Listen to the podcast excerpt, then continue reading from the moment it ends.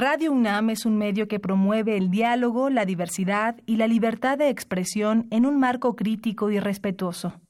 Los comentarios expresados a lo largo de su programación reflejan la opinión de quien los emite, mas no de la radiodifusora.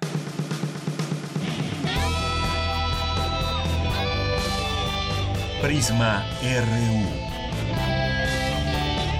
Relatamos al mundo.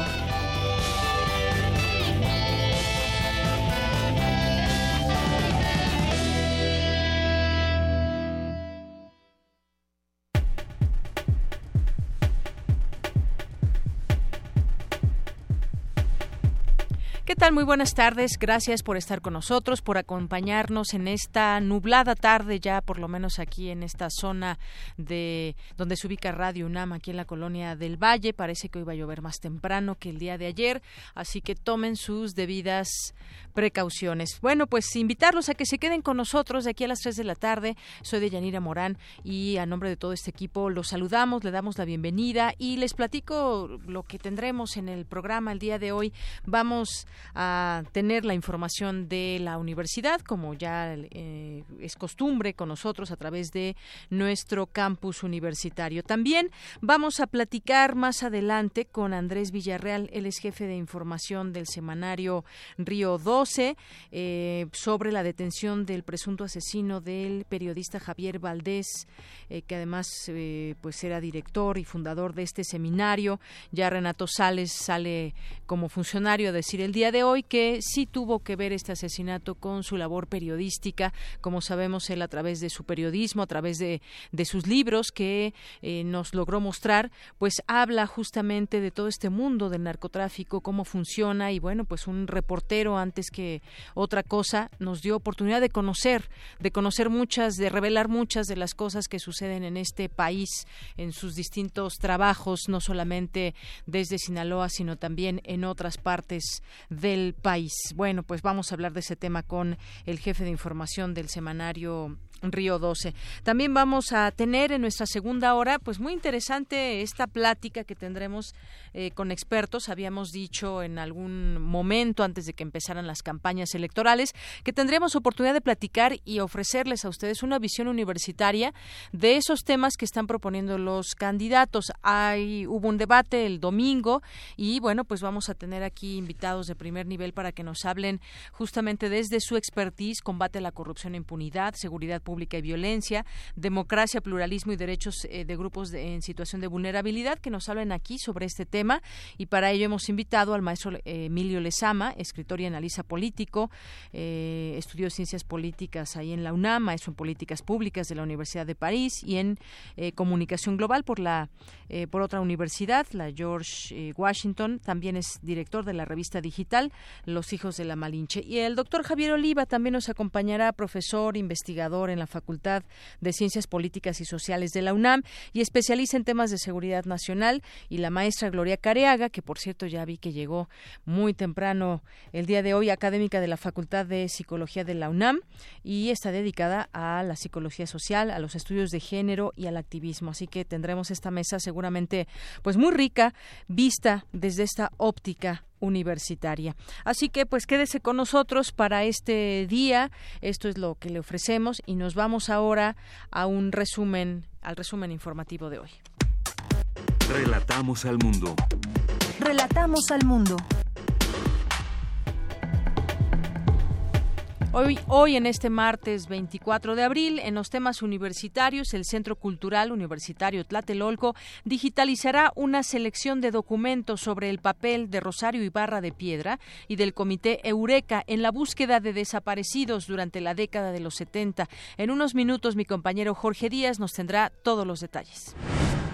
Destaca académico de la UNAM la importancia de la interpretación y los cambios y los cambios de los derechos humanos. Asegura que el diálogo entre las diferentes culturas ayuda a enfrentar los nuevos retos. Dulce García nos tendrá la información al respecto. Bien, en más información, en el marco de la Conferencia Internacional de Donantes para el Cese de Hostilidades en Siria, se llevó a cabo en la UNAM el panel de discusión Análisis del conflicto en Siria. Más adelante, mi compañera Cindy Pérez Ramírez nos ampliará esta información. En temas nacionales, Heriberto Picos, alias El Koala, uno de los presuntos homicidas del periodista Javier Valdés, será presentado ante un juez federal para que se resuelva su situación jurídica y se le dicte vinculación a proceso, informó el comisionado nacional de seguridad, Renato Sales. A partir de los indicios recabados, la Fiscalía Estatal de Jalisco resolvió que los tres estudiantes de cine desaparecidos están muertos y que sus cuerpos fueron disueltos en ácido. Es un tema de escándalo aquí en México que nos recuerda muchas cosas y que pues eh, desafortunadamente eh, fueron hallados estos estudiantes o bueno fue encontrada ya esta historia eh, de lo que pudieron haber pasado desde su desaparición torturados asesinados y disueltos en ácido. Sin duda pues hay muchas expresiones de repudio a este tipo de, de acciones y bueno pues una forma de cómo operan los cárteles en especial este cártel Jalisco Nueva Generación al que se le liga esta responsabilidad y bueno una serie de cosas que de las que habrá que seguir hablando en nuestro país. El gobernador de Jalisco, Aristóteles Sandoval, aseguró que no se no renunciará tras la desaparición y asesinato de tres estudiantes de cine. Sobre el caso dijo que tiene una investigación sólida. Los relatores especiales para la libertad de expresión de la ONU y de la Comisión Interamericana de Derechos Humanos se dijeron preocupados por el dictamen de la ley de publicidad oficial que se debate en el Senado. El presidente Enrique Peña Nieto aseguró que independientemente de quién gane la elección presidencial, el fortalecimiento institucional y el equilibrio de poderes permitirán mantener una ruta de crecimiento y desarrollo. El secretario de Economía, Ildefonso Guajardo, dijo que lograr un acuerdo para modernizar el Tratado de Libre Comercio de América del Norte dependerá de la flexibilidad de los negociadores. El Instituto Federal de Telecomunicaciones comenzó una investigación de oficio para determinar si algún agente económico tiene poder sustancial en servicios de voz, datos o video. Y tome sus precauciones por la tarde, lo que comentábamos hace un momento, se prevén lluvias fuertes y posible caída de granizo en el sur de la Ciudad de México. En temas de economía, Pemex reservó por tres años la información de las negociaciones para otorgar a la transnacional Odebrecht un contrato por 1.811 millones de pesos para el proyecto de aprovechamiento de residuales en la refinería de Tula Hidalgo. La inflación interanual del país se desaceleró más de lo esperado hasta la primera quincena de abril, a su menor nivel en 14 meses, reportó este martes el INEGI. En temas internacionales, el primer ministro de Canadá, Justin Trudeau, descartó que el atropello masivo en Toronto, por el que murieron 10 personas y resultaron heridas otras 15, esté relacionado con actos terroristas. El mandatario estadounidense Donald Trump aseguró que había buenas posibilidades de que Estados Unidos lograra un acuerdo comercial con China y añadió que el secretario del Tesoro de su país visitaría Pekín en los próximos días. Hoy en la UNAM, ¿qué hacer y a dónde ir? La Facultad de Derecho rinde homenaje a destacados académicos por su reconocida trayectoria con la conferencia Grandes Maestros, impartida por el doctor Miguel Limón Rojas. Asiste hoy, 24 de abril, en punto de las 5 de la tarde, al Auditorio Benito Juárez de esta facultad. Recuerda que todos los martes de abril, Radio UNAM organiza el festival Oigan, escuchen, atiendan, con conciertos de música antigua, con cantos y danzas del siglo XII al XVII, ofreciendo un panorama sonoro desde la música medieval para litúrgica hasta la barroca. Asiste hoy en punto de las 8 de la noche a la sala Julián Carrillo, ubicada en Adolfo Prieto 133, en la Colonia del Valle.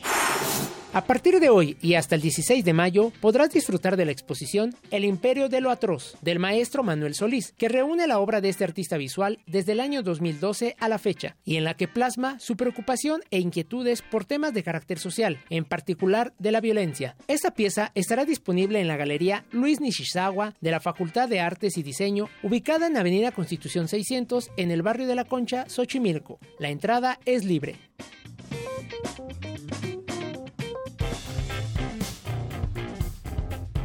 Campus RU.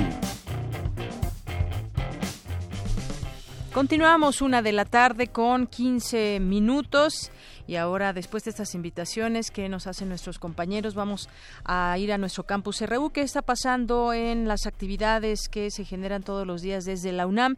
El Centro Cultural Universitario Tlatelolco digitalizará una amplia selección de documentos sobre el papel de Rosario Ibarra de Piedra y del Comité Eureka en pro de la búsqueda de desaparecidos durante la década de los 70.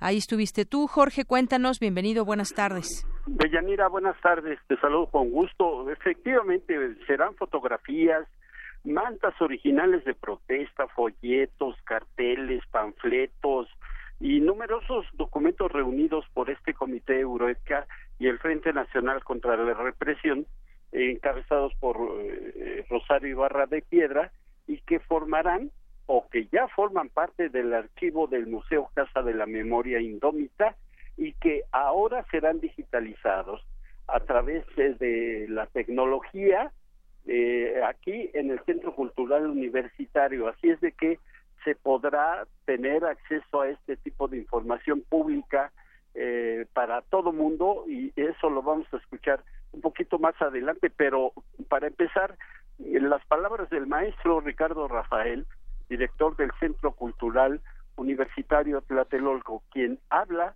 de la impunidad que se vive en este país y cómo es que se va a combatir desde el punto de vista académico y, por qué no, de, movimientos sociales como los que te he mencionado. Vamos a escuchar. De corrupción, los actos de violencia, los actos de autoritarismo, eh, se mueven siempre en las sombras. No es cierto que son evidentes. Sin embargo, siempre dejan rastro. Siempre hay una fotografía, siempre hay una imagen, siempre hay un documento, siempre hay un expediente, que con el tiempo emergen. Y entonces las piezas de rompecabezas empiezan a mostrar las cosas tal cual fueron. Esa es la principal garantía que tenemos los seres humanos en contra de la impunidad. Tarde que temprano, esa colección de memorias, pedazos de memoria, permiten entender lo que sucedió.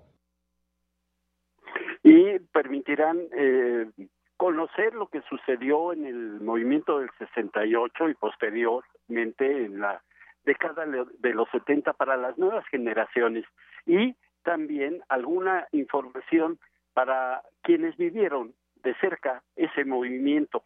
Es el turno del maestro Ander Aspirici, quien es uno de los principales encargados de esa recolección, de este, eh, de este archivo que se está eh, gestionando aquí en el Centro Cultural y que pues estará ya listo para el próximo mes de octubre eh, cuando se celebran los 50 años del movimiento estudiantil de aquella época, dijo que este, este de, de Rosario Ibarra, Ibarra y del eh, grupo o del comité Eureka es solo uno de los 20 archivos que formarán parte de la colección. Escuchemos. Será un, una fuente primordial de investigación en dos sentidos. En investigación de corte académico, porque como ustedes saben, somos parte de la Universidad Nacional y eh, la línea de investigación académica es parte, de, parte fundamental de la orientación de, del trabajo de este centro y también otro tipo de investigaciones orientadas a, a las búsquedas de la verdad que apoyamos eh, de manera irrestricta. Y de Yanira te comento que por último la maestra Sandra, Sandra Lorenzano ella es eh, una de las eh, principales promotoras de estas asociaciones de madres de desaparecidos, quien hizo referencia a Juan Rulfo, a algunos poetas, en cuanto a decir, vivimos en un estado donde se asesinan a sus hijos. Tenemos cien mil muertos hasta el momento, treinta mil desaparecidos y no ha habido una respuesta. Pero como eh, hizo también referencia a Rosario Ibarra de Piedra, donde dijo bueno, incluso estamos dispuestos a no a perdonar, a perdonar a aquellos que desaparecieron a nuestros hijos y terminó con una referencia hacia la universidad y hacia lo que está viviendo nuestro país en la actualidad, los tres estudiantes o los tres cineastas que acaban de fallecer o que se dio la noticia de que murieron en el estado de Jalisco eh, los 43 normalistas de Ayotzinapa y muchos otros casos de los cuales hizo mención. Vamos a escuchar. Por eso celebramos la decisión de guardar los documentos del Comité Eureka como herencia y patrimonio para las generaciones que vienen. Por eso celebramos que se guarden en la Universidad Nacional, la casa de todos, memoria, verdad, justicia. Vivos se los llevaron, vivos los queremos. Todos son nuestros hermanos y para nosotros eso basta. mira parte de lo que sucedió en esta firma de convenio entre la Universidad Nacional Autónoma de México y las distintas asociaciones eh, sociales o grupos sociales que se dieron cita aquí en el Centro Cultural y que a partir de hoy se va a digitalizar toda esta información específicamente del papel de Rosario Ibarra y del Comité Eureka en la década de los 70. Hasta aquí la información de Yanira. Gracias, Jorge. Y pues sí, efectivamente un tema que eh, pues ya conoceremos, como dices bien, en octubre se cumplen 50 años del movimiento de 1968 y el tema de los desaparecidos, pues hoy más eh, que nunca también tiene tiene fuerza porque siguen desapareciendo personas y bueno, pues incluso hasta hace unos años no se tenía cuenta de cuántos desaparecidos iban en, en México. Se habla de alrededor de 36 mil. Muchas gracias, Jorge. Gracias a ti, Deyanira, que estés bien.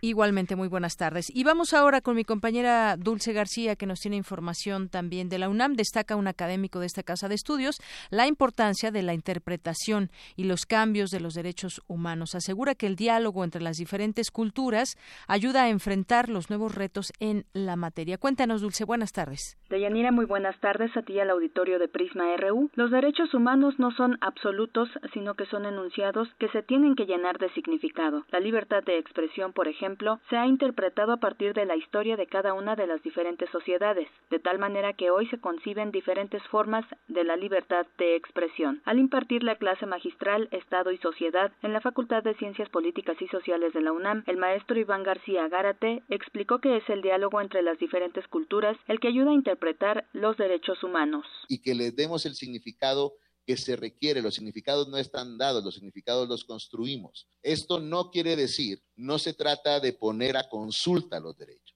Se trata de que estos se tengan que interpretar, que se tengan que dialogar para que los llenemos de significados. Y en la medida en que construyamos esos significados desde diferentes culturas, en ese, en ese momento es que los derechos humanos se van a convertir en esos agentes emancipatorios que le van a servir a la población para poder emanciparse de estos yugos de dominación que existen en los diferentes sistemas estatales. El académico de la Facultad de Ciencias Políticas y Sociales de la UNAM dijo que también se debe tomar en cuenta que los derechos humanos están en constante cambio, por lo que se pueden seguir nutriendo de significados diferentes. No sabíamos los alcances del derecho al libre desarrollo de la personalidad. Hoy le permite a una persona trans el identificarse genéricamente en sus documentos oficiales como, como, quiere y le permite a un consumidor recreativo de la marihuana el poder defenderse de. Eso es llenar los descontenidos y para eso se tiene que abrir un diálogo entre las diferentes culturas. Esa es la única forma en la cual se podría, digamos, resolver este asunto de la homogeneización cultural que en algún momento permitieron o se dio a partir de los derechos humanos.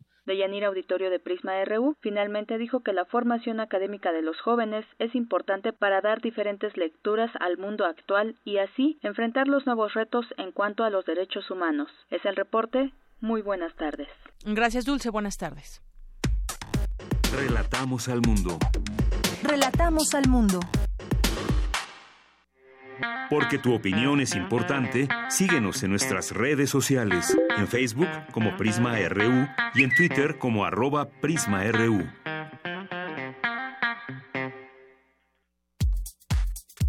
Tu opinión es muy importante. Escríbenos al correo electrónico prisma.radiounam@gmail.com. Bien, continuamos, es la una de la tarde con 24 minutos. Y hablemos de este tema del asesinato de Javier Valdés, periodista. Este asesinato estuvo ligado a su, a su actividad periodística, señala el titular de la Comisión Nacional de Seguridad, Renato Sales Heredia, y detalló que en el operativo para detener a este presunto homicida del periodista no fue necesario el uso de la fuerza. Pero más allá de todo esto, que es la información que ahora se da a conocer de manera oficial, pues, eh, ¿qué hay detrás de todo esto? Y finalmente también creo que podría ser, podría ser, así lo digo, un avance en todo esto. Lo que ahora se, eh, se pelea después de un asesinato de esta magnitud, de este periodista que en su momento eh, platicábamos, eh, pues los temas, su trabajo tan respetado dentro del periodismo y sobre todo, pues el grado de peligrosidad también que al que él pues estaba al, al estar reporteando toda esta información, pues bueno, algo que lo que decíamos que ojalá que todos estos casos, porque no es el único, eh, de asesinato de periodistas, no quede impune. Hoy se da a conocer también por parte del fiscal la, de la atención de delitos cometidos contra la libertad de expresión, eh, este, la detención de uno de los presuntos homicidas del periodista sinaloense que fue ejecutado ya casi un año, el 15 de mayo del año pasado, 12 balazos. Él trabajaba para el, sem, el semanario eh, Río 12. Vamos a platicar, ya tengo en la línea telefónica a Andrés Villarreal, jefe de información del semanario Río 12 precisamente. ¿Qué tal Andrés? Bienvenido a este espacio, muy buenas tardes. Buenas tardes, Deyanira, gracias a ti por la, el espacio, por eh, acompañar este este dolor y acompañar también esta exigencia de justicia que hemos venido ya hace casi un año empujando muchas eh, organizaciones, muchos periodistas, eh, muchos eh, miembros incluso de organizaciones eh, no gubernamentales. Así es, eh, Andrés, y que además en este asesinato estuvieron implicados de manera presencial tres personas. Después de un año casi solo se ha capturado a uno.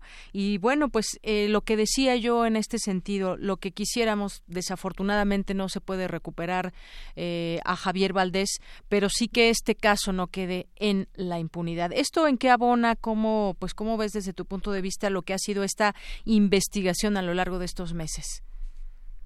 Pues de entrada lo que podemos decir es que es el primer dato, primer hecho concreto que puede darnos la autoridad, es la detención el día de ayer de Heriberto N., una persona que está imputada por la autoridad en relación al asesinato de Javier Valdés, tuvo participación, de acuerdo a lo que sabemos, ese 15 de mayo cuando fue asesinado en la ciudad de Culiacán es el primer hecho concreto porque la investigación y la exigencia de justicia pueden concluir ahora, sino por el contrario.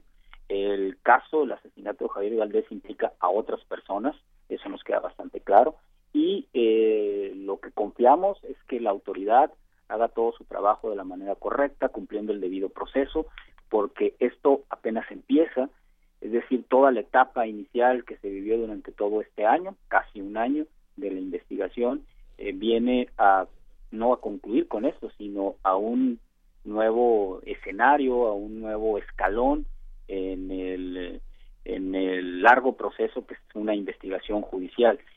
Sabemos que en este país los índices de impunidad son muy altos, por tanto no es posible confiar al 100% en el seguimiento que se vaya a dar. Es un hecho concreto, eso sí hay que reconocerlo.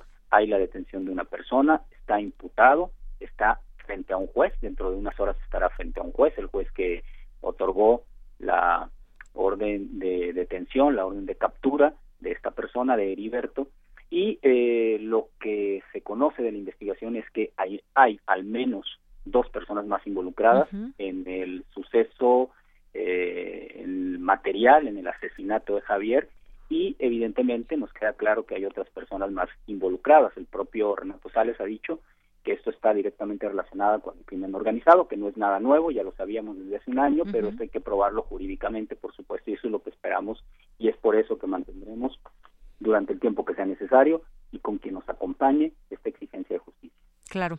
Gracias, eh, Andrés Villarreal, jefe de información del semanario Río 12. Eh, como tú dices, es un hecho concreto. Se ha ordenado también ya las detenciones de otras dos personas, que pues no se ha dado con ellos todavía. Hay que recordar que eh, uno de los últimos trabajos de Javier Valdés fue una entrevista que le hizo a Damaso López, alias el licenciado, uno de los antiguos socios de Joaquín El Chapo Guzmán, después de la captura del capo del cártel de Sinaloa ya en 2016 y especialmente desde su extradición a Estados Unidos, en esta entidad, allá en Sinaloa, se libraba una guerra brutal por el trono que había dejado libre, digamos, este personaje. Y se sabe que los hijos del Chapo se enteraron de la entrevista a Damaso y estuvieron presionando a, a Javier Valdés para que no se publicara el trabajo. La petición evidentemente fue negada. Luego se comunicaron con él, querían comprar toda la edición tampoco se les concedió y bueno pues eh, desafortunadamente eh, fue pues tal vez eh, ahora lo decimos con mucha más, como tú dices, jurídicamente hablando también, con toda esta intención a raíz de, de, su trabajo. Eso fue el 19 de febrero. No usaron la violencia, pero sí lo intimidaron. Él no era la primera vez que lo amenazaban, ya estaba amenazado, incluso estaba ahí en un proceso también para, eh, pues para, para poderlo proteger, que finalmente, pues eh, no, no se pudo desafortunadamente protegerlo. Pero ese es parte de, pues uno de tantos trabajos que él hacía y que nos revelaba mucho de cómo funcionan estas mafias del narcotráfico. Sí, es eh, imposible abstraerse al contexto de todo lo que ocurrió en las semanas y meses previos al asesinato de Javier Valdés. Este que describes es uno de los sucesos más relevantes y que está relacionado sin duda con la investigación que ha seguido la Fiscalía Especializada en torno al asesinato de Javier Valdés. No hemos querido, incluso el mismo Javier era muy cuidadoso en la cobertura de temas tan delicados como estos, no hemos eh, querido dar eh, no hemos querido quedar involucrados, digamos, en las disputas que puedan tener las organizaciones del crimen organizado. Nuestro papel como periodistas, y así lo entendía Javier Valdés, es otro. Nosotros, en todo caso, lo que estamos haciendo es tratar de poner en contexto lo que sucede en una región, en un país, en una eh, al interior de alguna organización. Lo que hacemos es informar, es, somos el mensajero. Nosotros no tenemos por qué quedar involucrados, como ha sucedido evidentemente con el caso de Javier Valdés, en esta descripción que tú haces de lo que había venido ocurriendo en Sinaloa y en todo México en los meses iniciales 2017. Claro, y lo que no queremos, Andrés Villarreal, es justamente que quede ese mensaje de que si a alguien quieren callar, si a alguien quiere matar, pues lo logran y, lo logran porque yo decía muchos casos han quedado en la en la impunidad. No queremos que sea este uno más ni ninguno otro, es decir, que se dé con los culpables eh, y sobre todo, pues eh, también con las cabezas, porque muchas veces sabemos cómo funciona esto. Le pagan a alguien para que mate a esa persona que no les gustó algo que publicó o que va a publicar y bueno, pues todo esto que, que ya en México conocemos. Este caso también en particular pues provocó manifestaciones, provocó indignación en todo el país y justamente quisiéramos que ese, ese no sea el mensaje para quienes actúan de esta manera, para esos grupos que están organizados, también para, para tratar de eh, de ocultar cómo funciona todo esto en, en México. Sí, lo que el tránsito que debiese hacer un país como el nuestro es eh, terminar con esta situación de, de, impunidad. El caso de Javier y miles más eh, en un país que contabiliza este número de muertes, pues es necesario esclarecerlos, que la autoridad tenga la capacidad de investigar todos y cada uno de ellos con la profundidad que lo requiere, con eh, el cumplimiento del Estado de Derecho y es el camino, no hay fórmulas mágicas para empezar a revertir esta situación que vive el país. Esa es una de ellas. Quisiéramos que el caso de Javier sea el referente para que la autoridad se sienta obligada a investigar todos, no solo el caso de Javier, no solo las agresiones a prensa, no solo los asesinatos de abogados o de médicos, todos, absolutamente. Claro, y además, bueno, él fue un ejemplo de valentía, eh, un ejemplo de cómo, pues, el periodismo puede revelar muchas cosas en su periodismo de investigación. Nos dejó un legado muy grande y, sin embargo, también, pues, queda el miedo en su momento y, creo que ahora, pues, mucha gente que puede o muchos periodistas, me refiero a este trabajo que se hace para eh, conocer eh, pues qué es lo que está pasando en nuestro país, toda esta disputa entre bandas de narcotráfico, cómo funcionan, cuál es el trasiego, rutas, todo esto pues se ha revelado también a través de trabajos periodísticos, no solamente de las autoridades muchas veces y, y pues se provoca esa sensación de que por lo menos en su momento de que ningún reportero estaba salvo en, en México y tampoco la libertad de expresión. Sabemos que hay al menos 15 han sido asesinados periodistas entre 2017 y lo que va del año y eso pues es una una cifra pues que, que, nos asusta, que sigue dando ese mensaje de que si no quieres que algo se publique, pues algo puede pasar y, y a ellos pues no les pasa nada. Esto es un avance, decías tú al principio, eh, es un hecho concreto esta detención de una de las personas que estuvo ahí involucrada. Así que bueno, pues seguimos nosotros muy atentos a este caso, como que yo yo creo que todo eh, mucha gente más interesada en, en, México, no solamente este caso, ahorita comentamos también el caso de los estudiantes que fueron disueltos en, en ácido. Finalmente, estas cosas no pueden seguir pasando y, y pues hay que seguirlo exigiendo desde distintas eh, trincheras y pues exigir sobre todo pues estos hechos concretos. Así que yo te agradezco mucho, Andrés, que hayas platicado con nosotros sobre este caso. Gracias a ti, Yanira. Buenas tardes. Muy buenas tardes. Andrés Villarreal, jefe de información del semanario Río 12. Y justamente, justamente hablando de este tema, la captura de uno de los presuntos culpables del homicidio que escandalizó a todo el país, ha coincidido con otra noticia trascendente que ha provocado indignación en México y ha revivido los fantasmas de la tragedia de Ayotzinapa. El día de ayer, la Fiscalía de Jalisco dio a conocer, unas horas antes que los tres estudiantes de cine desaparecidos en Jalisco, hace un mes, fueron asesinados asesinados y disueltos en ácido por el cártel Jalisco Nueva Generación. Una terrible historia de los desaparecidos en México que ha vuelto a repetir pues este desenlace el día de ayer que conocimos. Estábamos pues muy pendientes también de qué pasaba con la investigación eh, sobre estos estudiantes, pues resulta que estuvieron en una casa que les había prestado una tía de uno de ellos y que esta casa había estado ligado a gente del cártel de Jalisco Nueva Generación. Eh, se habla de que los confundieron con narcotraficantes y pues eh, desafortunadamente eh, tuvieron este, este final. Hay mucha indignación, hay movilizaciones. Eh, el día de hoy a las 5 de la tarde está una movilización allá en Jalisco, pero pues sobre todo esta indignación y el dolor de conocer esta historia tan tremenda sobre estos tres estudiantes, incluso también ya eh, Guillermo del Toro condenó la tragedia, desde, un primer momento él había escrito al respecto de ello. Las palabras, dice, no alcanzan para entender la dimensión de esta locura. Tres estudiantes son asesinados y disueltos en ácido, es lo que dijo el director de cine mexicano Guillermo del Toro. El caso de los jóvenes desaparecidos que indigna. Eh, el por qué es impensable, el cómo es aterrador, publicó Del Toro en su cuenta de Twitter. Apenas se dieron a conocer estas hipótesis de la Fiscalía sobre el destino de los estudiantes. Queremos escuchar tu voz. Nuestro teléfono en cabina es 55 36 43 39. Internacional RU.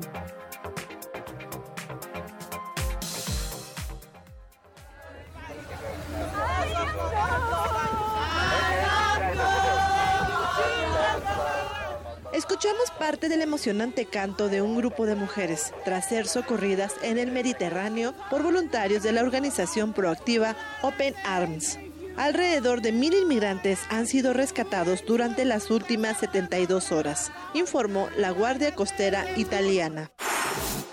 En la segunda jornada de visita de Estado del presidente francés Emmanuel Macron a Estados Unidos, Irán se convirtió en el centro de atención. El mandatario Donald Trump calificó de desastroso el acuerdo con Irán y amenazó a la nación que en caso de que reinicien su programa nuclear tendrán más problemas que nunca.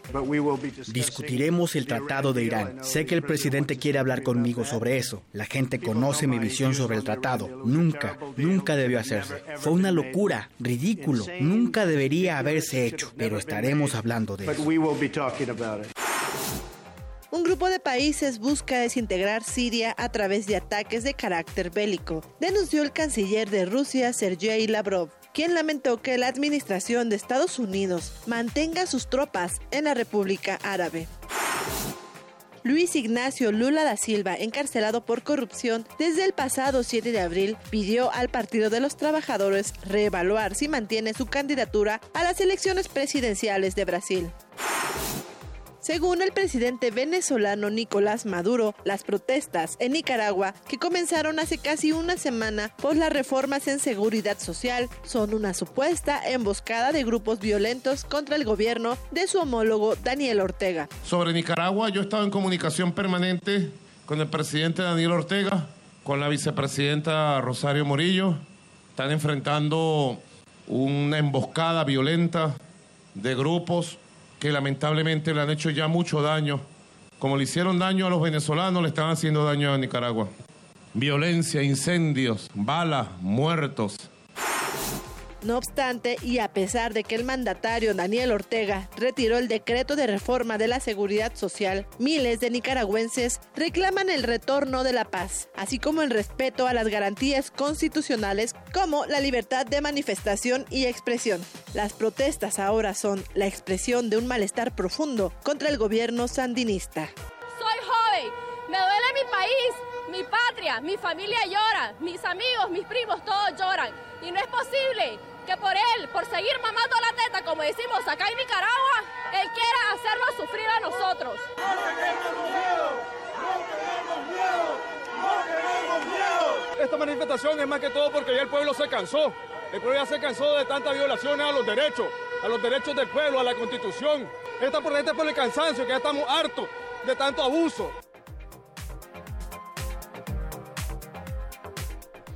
Bien, pues gracias Ruth Salazar por esta información internacional. Y pues sí, justamente eh, todo ese tema de Nicaragua está sigue candente, ha habido muertos, ha habido pues muchas manifestaciones. Y también hay un medio, la prensa de Nicaragua, dice Daniel Ortega, siembra caos con saqueos de turbas a empresas no hay que perder de vista también pues todo lo que puede estar detrás de todo esto no solamente es eh, es hablar de, de, una postura de derecha o de izquierda qué está pasando estas manifestaciones no podemos desdeñarlas estos saqueos a negocios pequeños y supermercados reportados este domingo pasado realizados en algunos casos a metros de estaciones de policía transmitidos en directo por oficialistas forman parte de un plan organizado desde el ejecutivo de Daniel Ortega para sembrar caos dijeron fuentes políticas. Desde horas tempranas.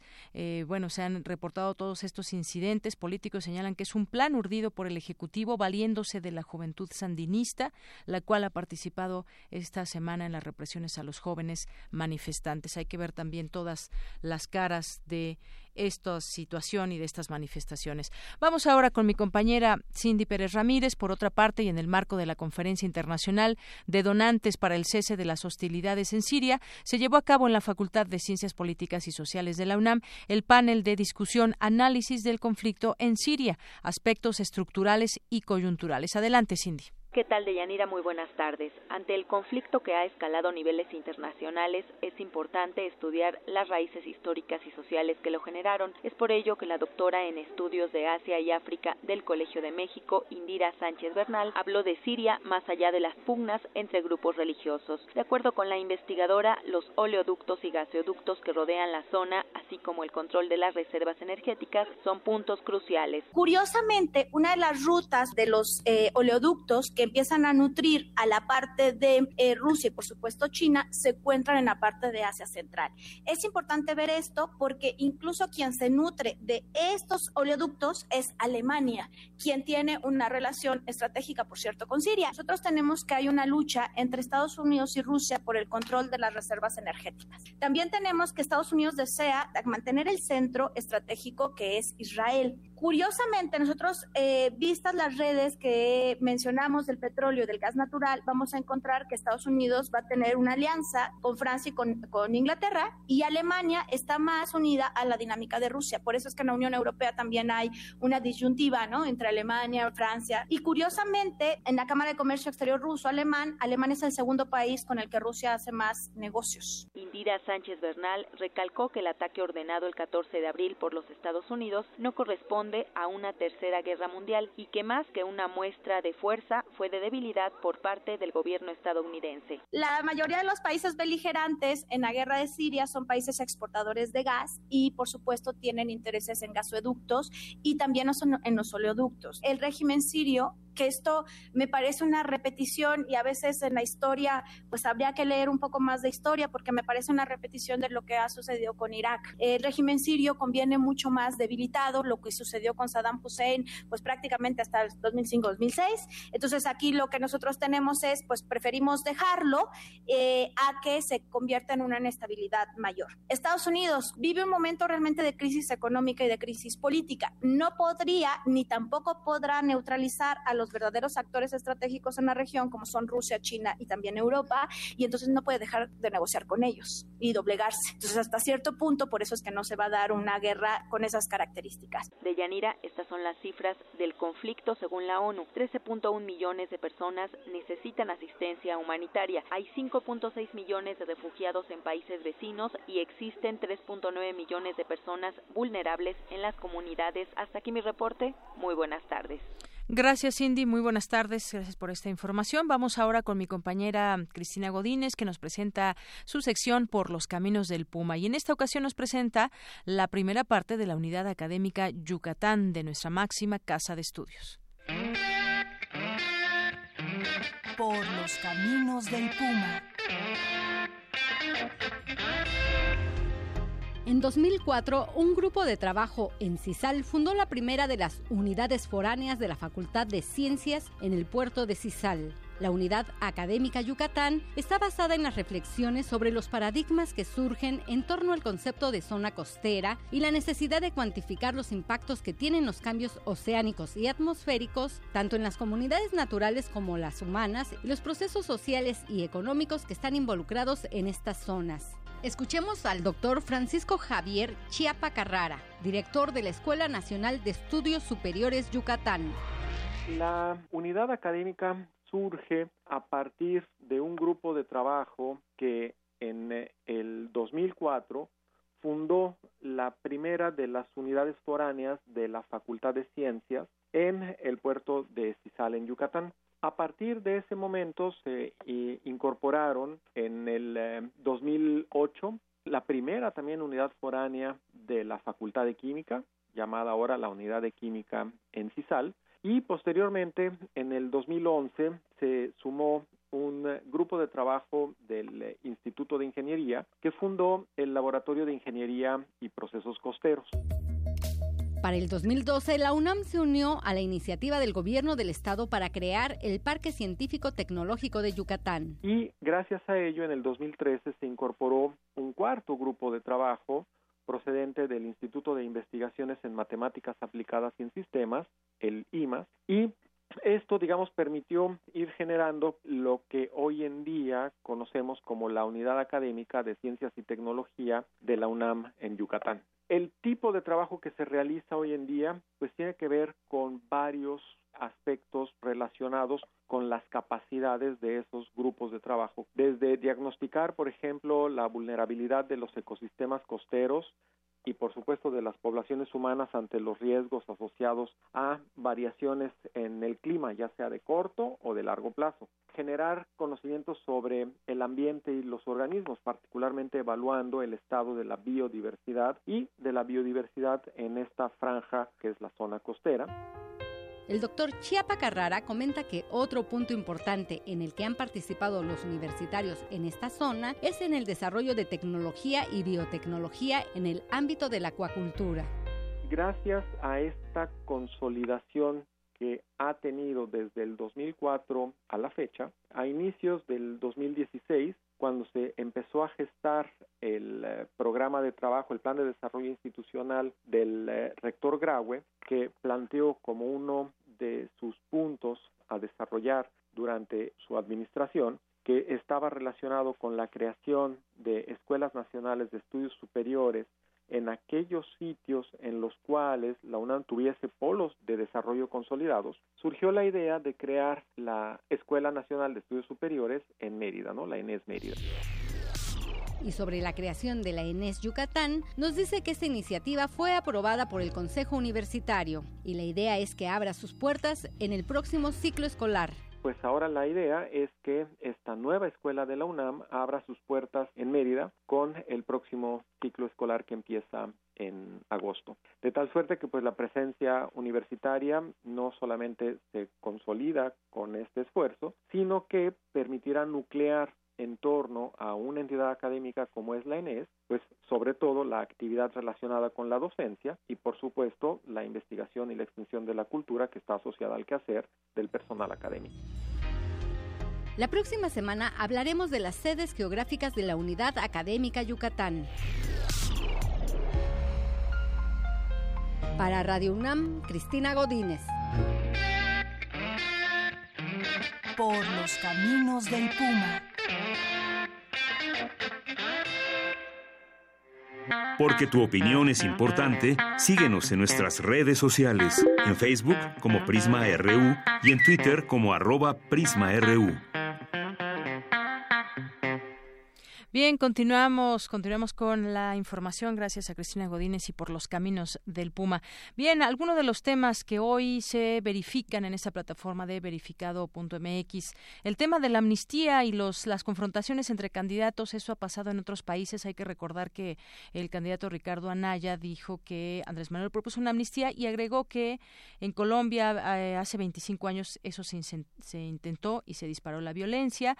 Y bueno, aquí verificado dice, aunque los casos no son comparables entre sí, tanto en Colombia como en El Salvador y Belice, la violencia se redujo durante los acuerdos con los grupos armados. Eso es lo que da a conocer hoy verificado.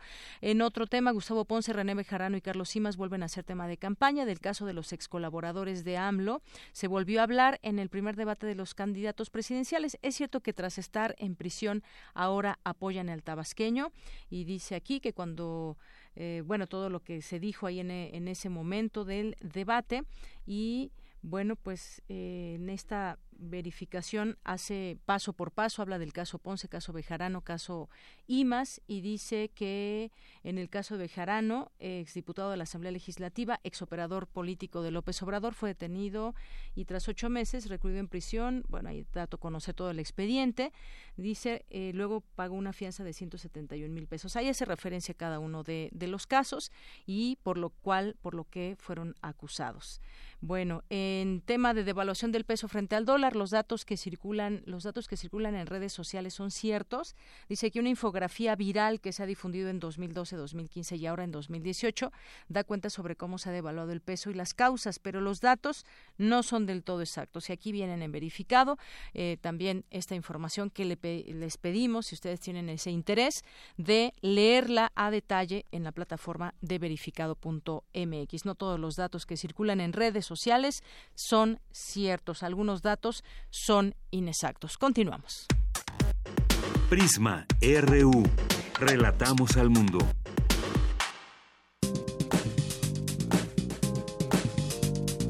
Cultura RU.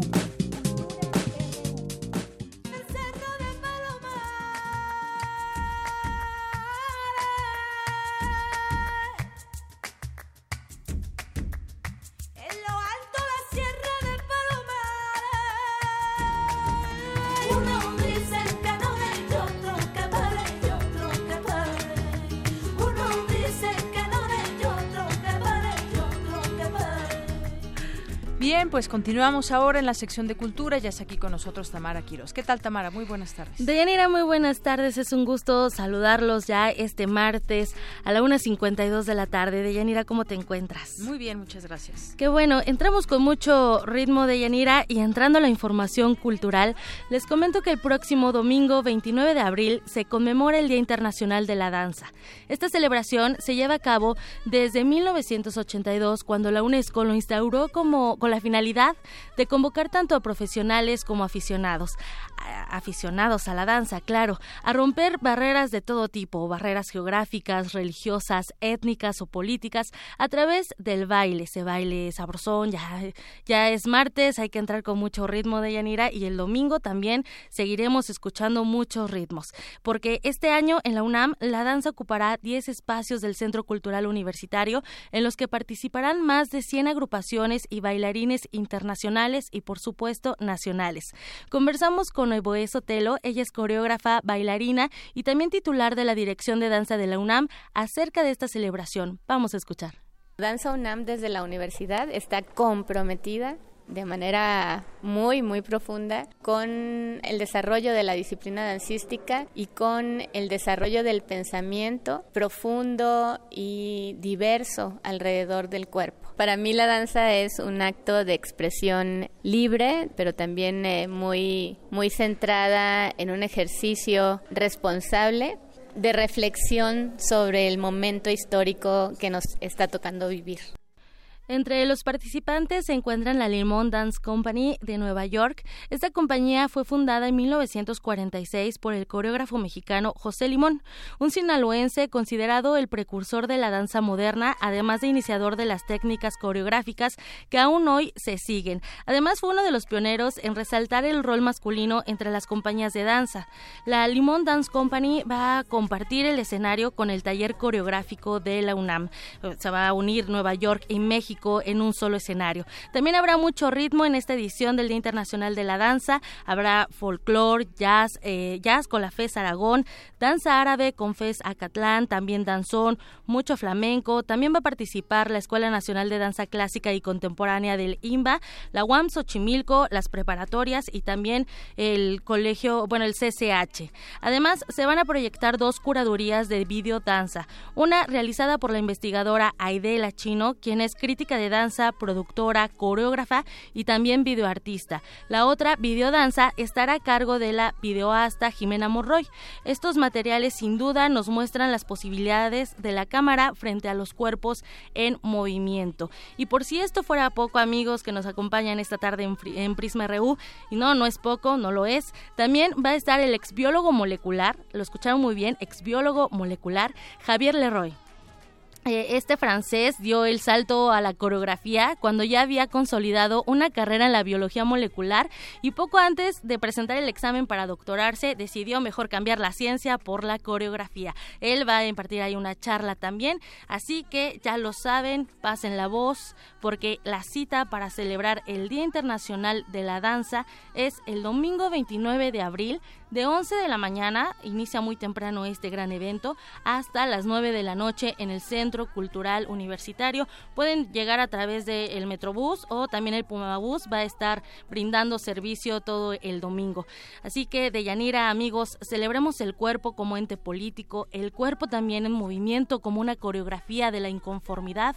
Conmemoremos, pues, el cuerpo en resistencia. Por hoy me despido y les deseo un excelente martes. Muchas gracias, gracias Tamara. Y pues sí, la UNAM tiene de dónde mostrar todo esta esta danza que además se relaciona también mucho con el teatro y bueno pues ahí las actividades. Muchas gracias. Y vamos vamos a hacer un corte. Regresamos a nuestra segunda hora de Prisma RU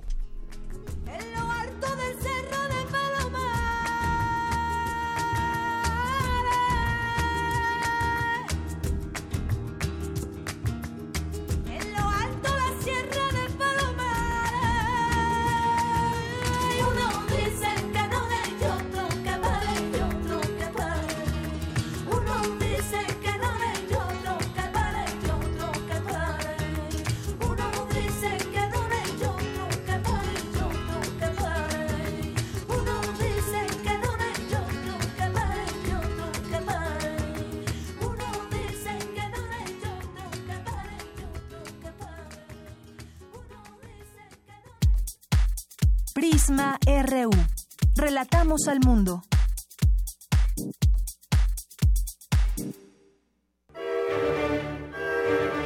¿Qué sería de los estudiantes sin la música? De la UNAM sin los estudiantes? De nosotros sin la UNAM?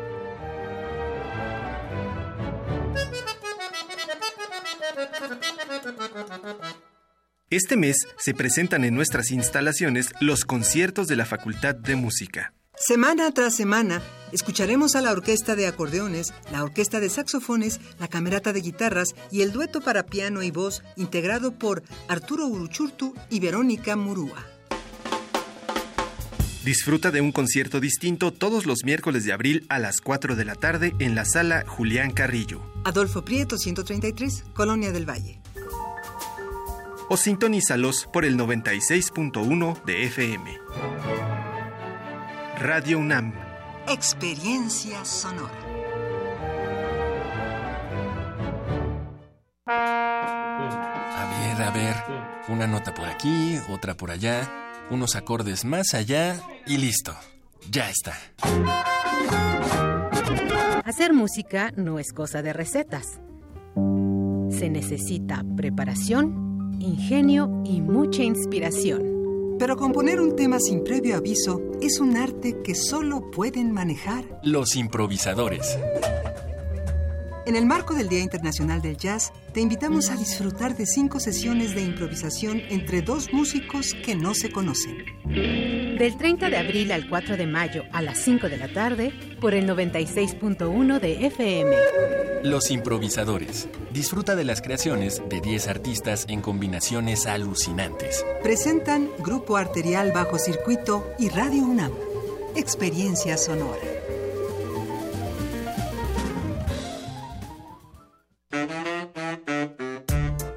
La Escuela Nacional de Trabajo Social y Radio UNAM presentan Vida cotidiana, sociedad en movimiento.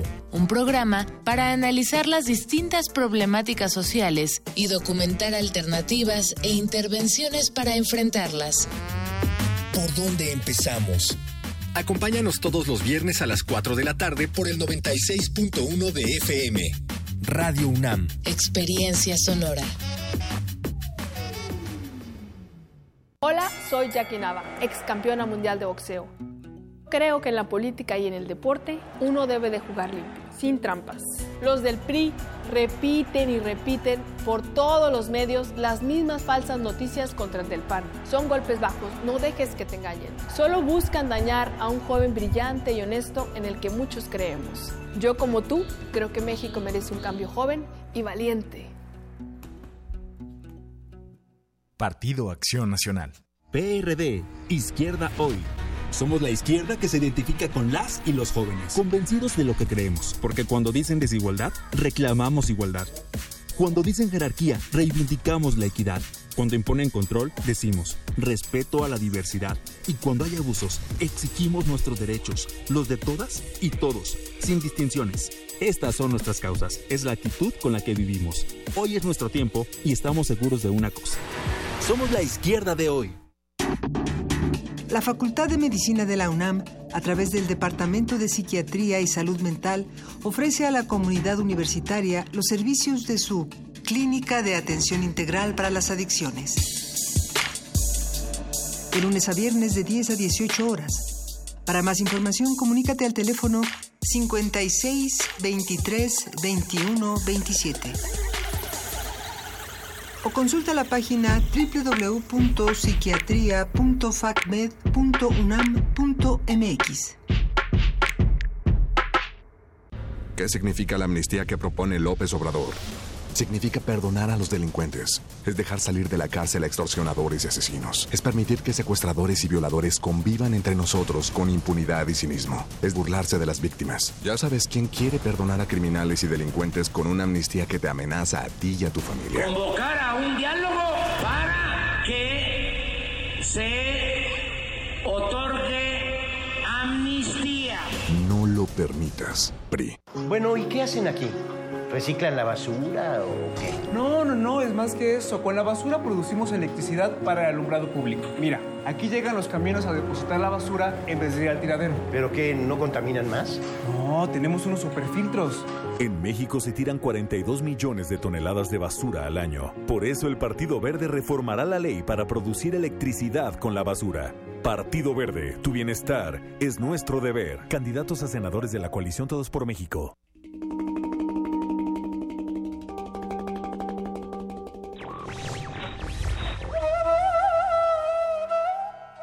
El genio solo puede respirar libremente en una atmósfera de libertad. John Stuart Mill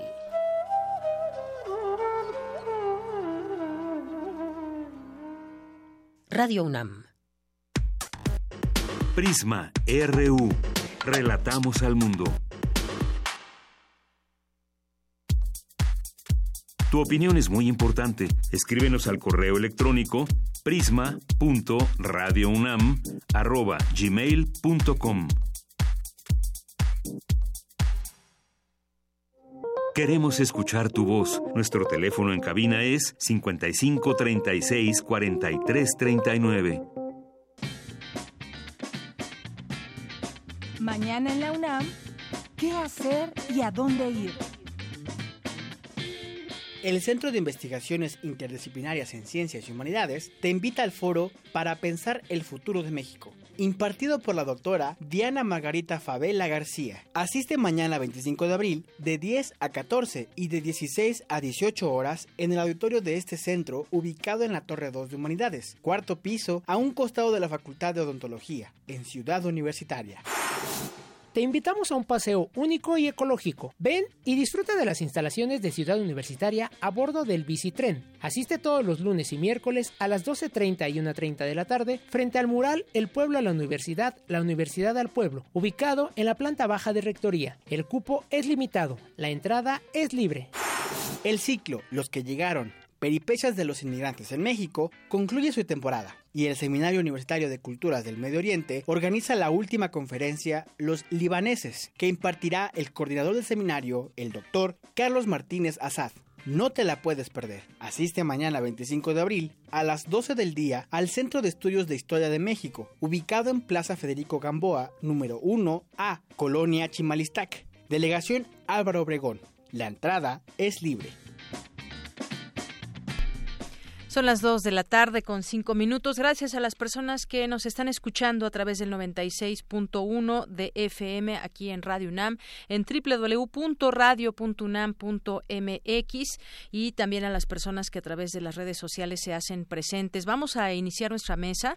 Eh, les mando saludos a quienes nos están escuchando, el Sarco y Quetecuani. Ojalá que tengan preguntas también que hacernos en esta eh, mesa con eh, expertos en la materia de la cual se habló en el debate. José Luis León, saludos también. Alejandro Toledo, que en un, momento más estará con nosotros. Alfonso Molina, Clint Sortona, Tania Gómez, muchas gracias y saludos. Alejandro Cardiel y todas las personas que se sumen a esta red social. Pues les habíamos dicho eh, que aquí en Radio UNAM, pues nuestra pretensión es eh, tratar de conocer de cerca y sobre todo desde el expertise de muchos de nuestros académicos e investigadores, pues poder platicar sobre lo que está pasando, sobre lo que está pasando con este eh, proceso electoral 2018. Así que hoy vamos a platicar con tres de ellos eh, sobre los temas que se platicaron en el debate. Antes vamos a escuchar esta información de mi compañera Virginia Sánchez. Eh, que nos tiene detalles sobre la conferencia que se llevó a cabo en el Instituto de Investigaciones Sociales de la UNAM, el debate presidencial, escenarios y consecuencias. Adelante, Vicky. Hola, ¿qué tal, Deyanira y auditorio de Pisma RU? Muy buenas tardes. Pues para analizar los contenidos y alcances que tuvo el primer debate entre candidatos a la presidencia de nuestro país, el Instituto de Investigaciones Sociales de la UNAM llevó a cabo la discusión El debate presidencial, escenarios y consecuencias. En la primera mesa denominada política, Raúl Trejo del Arbre, investigador de dicho instituto, dijo que es importante entender que los debates políticos cuyo ámbito de influencia se enfoca sobre todo en aquellos que no saben aún por quién votar, pues han sido diseñados como espectáculos. Y aunado a que no tenemos una auténtica cultura de la deliberación pública donde se ejerza de manera regular la discusión, pues dijo es importante señalar que los debates son momentos excepcionales de intercambio que hay que reconocerlos y pues para visibilizarlos tienen que transitar por los medios de comunicación. Escuchemos. Los medios de comunicación son propagadores formidables de ideas, pero constreñidos al formato y a las condiciones de los medios de comunicación, y eso ocurre en México y en todos lados, los debates políticos se vuelven espectáculos que tienen que ceñirse al lenguaje de estos medios, fundamentalmente de la televisión. El atuendo de los candidatos, los ademandes, las frases que ensayaron, los desplantes que de pronto parecen espontáneos y que realmente han sido muy practicados durante varias horas o días, son parte del lenguaje en donde entonces las ideas y las propuestas quedan subordinadas a los recursos para el espectáculo. Así son, no me quejo de ello, simplemente hago esa constatación. Para leer entonces los debates políticos es preciso recordar que han sido preparados como espectáculo. Y también aseguró que los problemas centrales en nuestro país, como la desigualdad social y la corrupción, pues no se abordaron en este debate como se merece. Por su parte, Jacqueline Pechard de la Facultad de Ciencias Políticas y Sociales aseguró que se vivió un debate de inédita audiencia y a pesar, dijo, de que un debate sirve para generar grandes emociones sobre los candidatos y aumentar las expectativas de los ciudadanos, solo se vio una guerra de candidatos sobre quién era más sensible a las necesidades sociales sin deliberar soluciones. Entonces a mí me parece preocupante que se piense que se va a ganar un mayor número de votos si, como se dice, si yo conecto con eso que está en la sociedad, no importa si es una barbaridad, si vamos a poner en riesgo muchas cosas que tienen que ver con la gobernabilidad, con la consistencia eh, gubernamental, con la posibilidad de planear la gestión pública. Me parece que los temas que surgieron en los tres apartados del debate son temas que tienen más que ver con tratar de agarrar la bandera que está, digamos, en el imaginario colectivo más que realmente poner una deliberación seria, aunque pues me queda claro que a lo mejor tampoco hay un tiempo en el debate para hacer esto.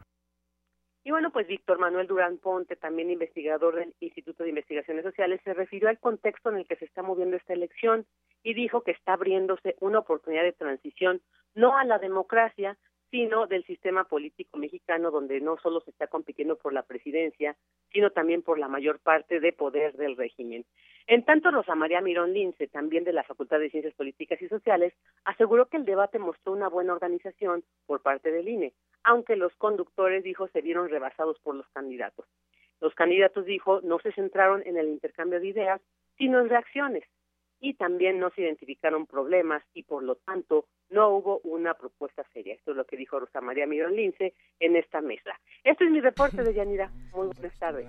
Muy bien, gracias Vicky, muy buenas tardes. Gracias. Hasta luego. Bueno, pues ubicar ahí varias cosas interesantes que se tocaron en esta mesa, una audiencia inédita. Ayer dábamos a conocer números también, mucha mucha gente lo vio, un millón trescientos mil personas por por Facebook, con más de once millones a través de la televisión, por Twitter, Periscope también, y han sido, también decía por ahí uno de los de los ponentes, han sido estos debates preparados eh, como espectáculo.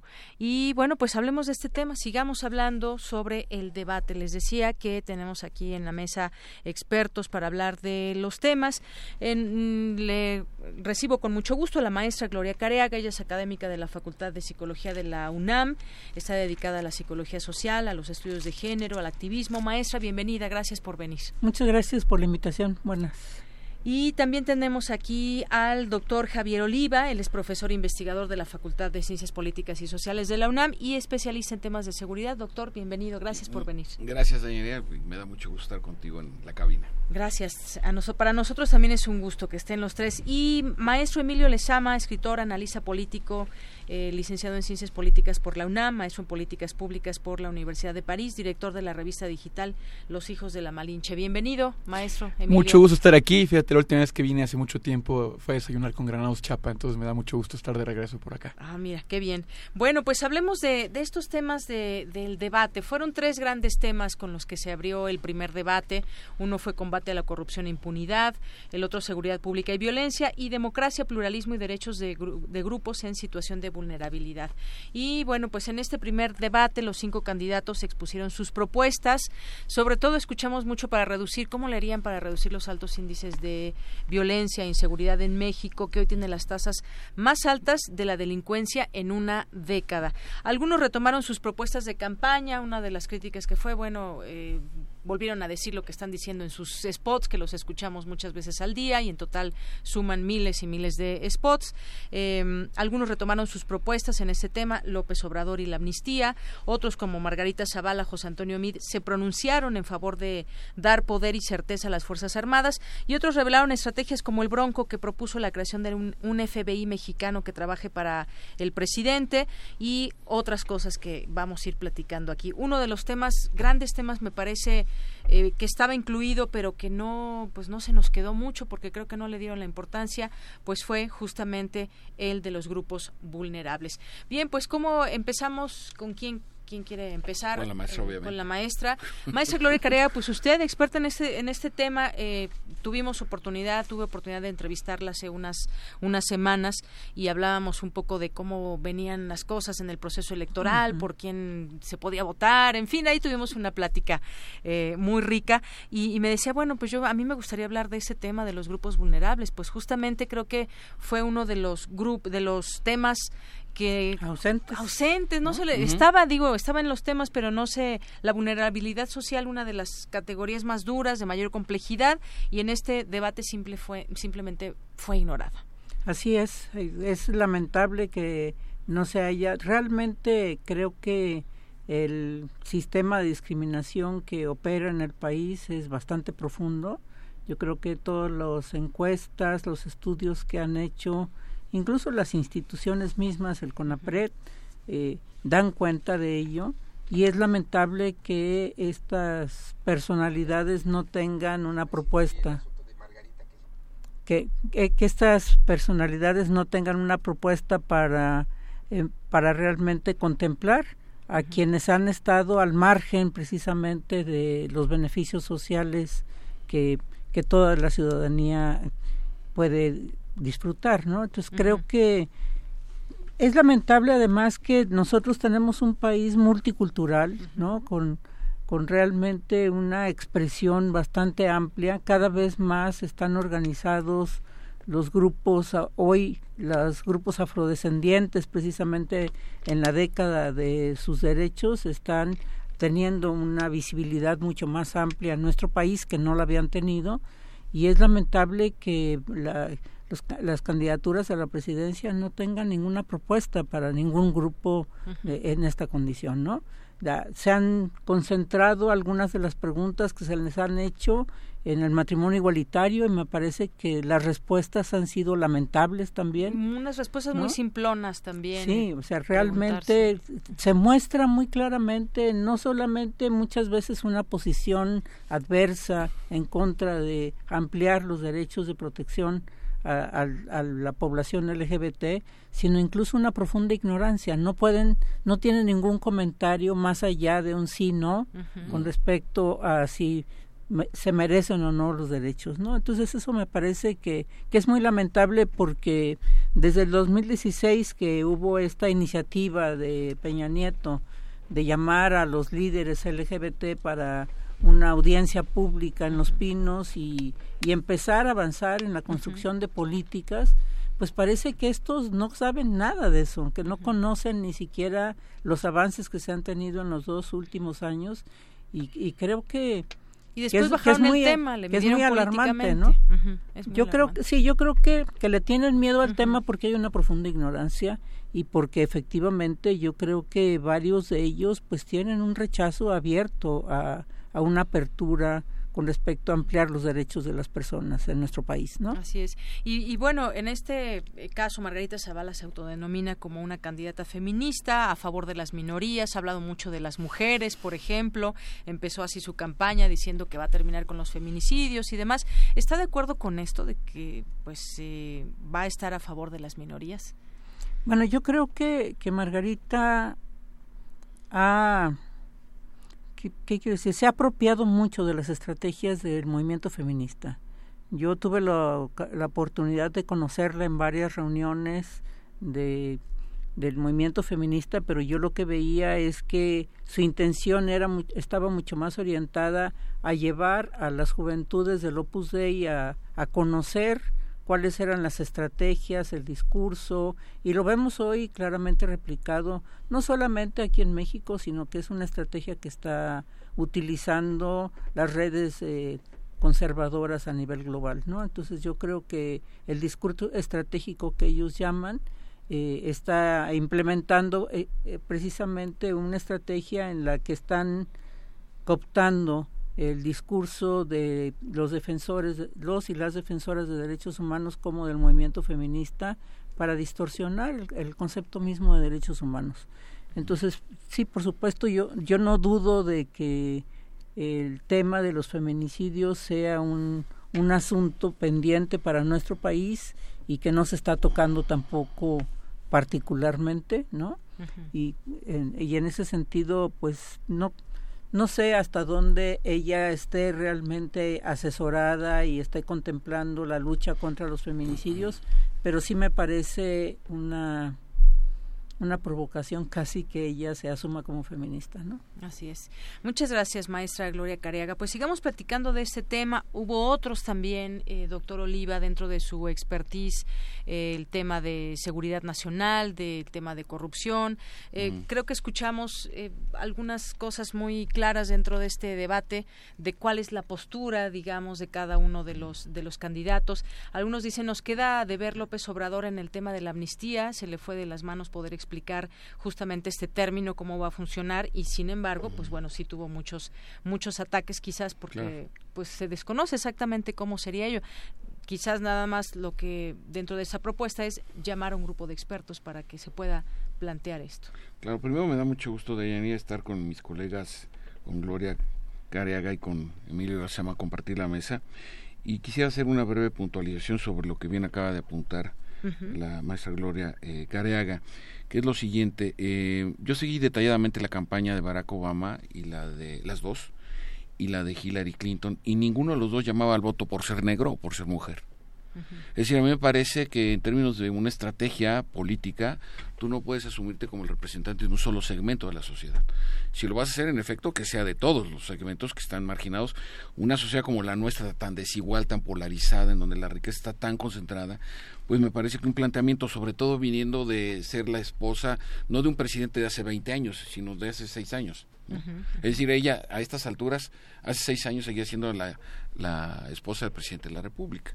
Entonces me parece que ahí hay un, un, serio, un serio error de percepción de cuál debe ser su función. Y, yo como la, la maestra Carrera coincido en que es una postura lamentable, no solo por, porque desaprovecha este perfil de ser la única mujer que está eh, contendiendo y eh, su, discurso, su argumentación, su misma trayectoria en relación con los grupos conservadores, pues sí, sí, sí es una, me parece que es una oportunidad perdida hasta el momento.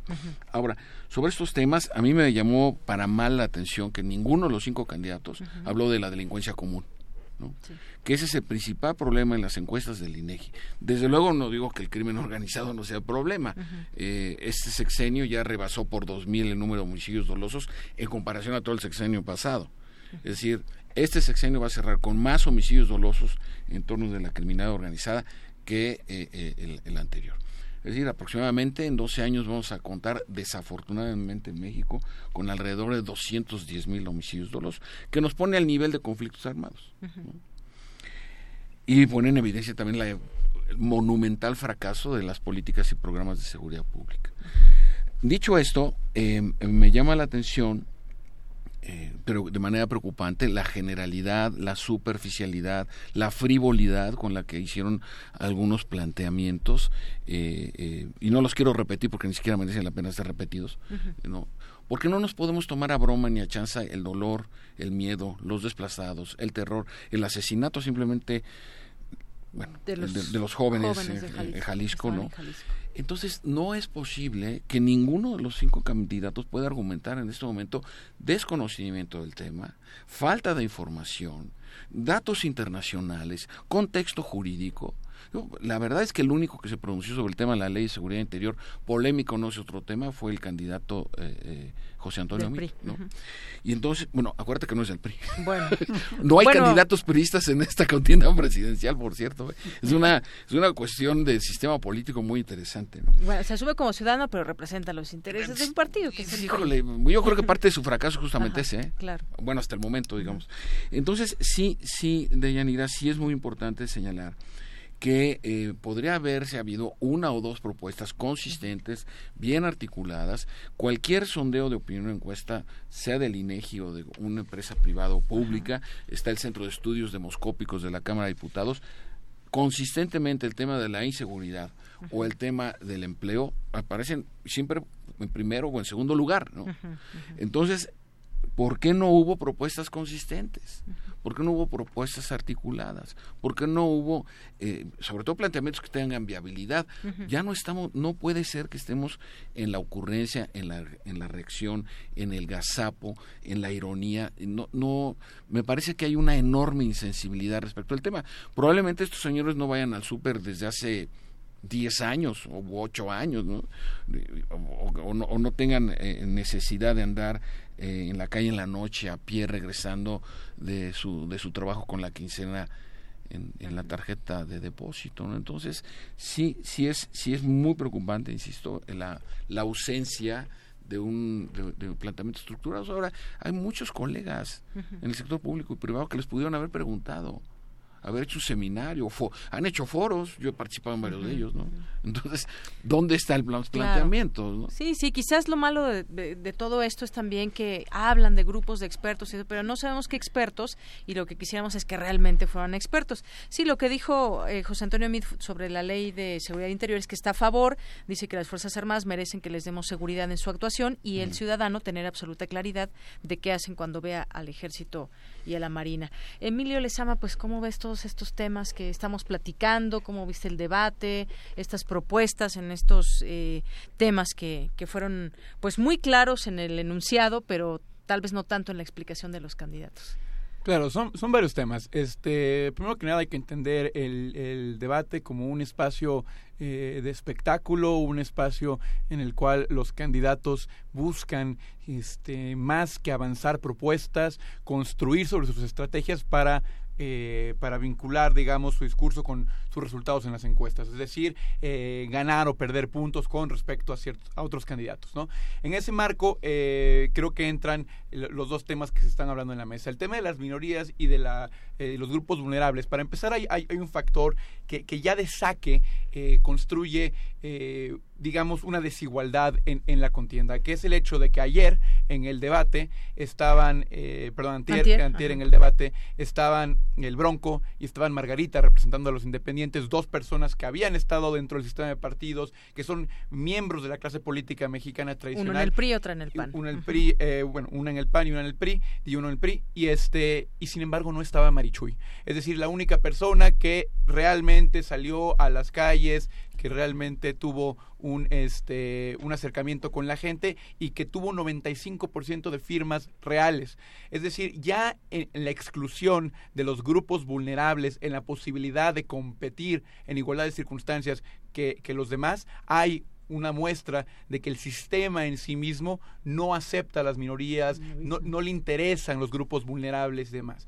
Más allá de eso, bueno, es obvio que si no haya posibilidad de que alguien como Marichuy esté en el debate, entonces eh, esos temas realmente no le interesan. Y no interesan también porque hay un aspecto estratégico político de los cual, del cual no, no se puede escapar. Y es que en, en temas, por ejemplo, de los derechos de las comunidades LGBT, eh, la mayoría de los mexicanos no tienen eh, una posición, una posición, digamos, progresista con respecto al tema. Entonces, a los estrategas de las campañas este, no les gusta que se metan en esos temas los candidatos porque eh, puede generar problemas con lo que realmente les interesa, que es atraer el voto. No así el tema de seguridad. Si quieren quedar bien con todos, ¿no? Quieren quedar bien con todos y entonces evitan estos temas y tristemente no, no, no, estos debates no se vuelven realmente un espacio de argumentación de ideas, de ideales, de visiones, aunque no sean populares, pero que sean necesarias para el país y simplemente se convierten en un espectáculo de mejores spots, mejores propuestas, mejores líneas, mejores este, frases, ¿no?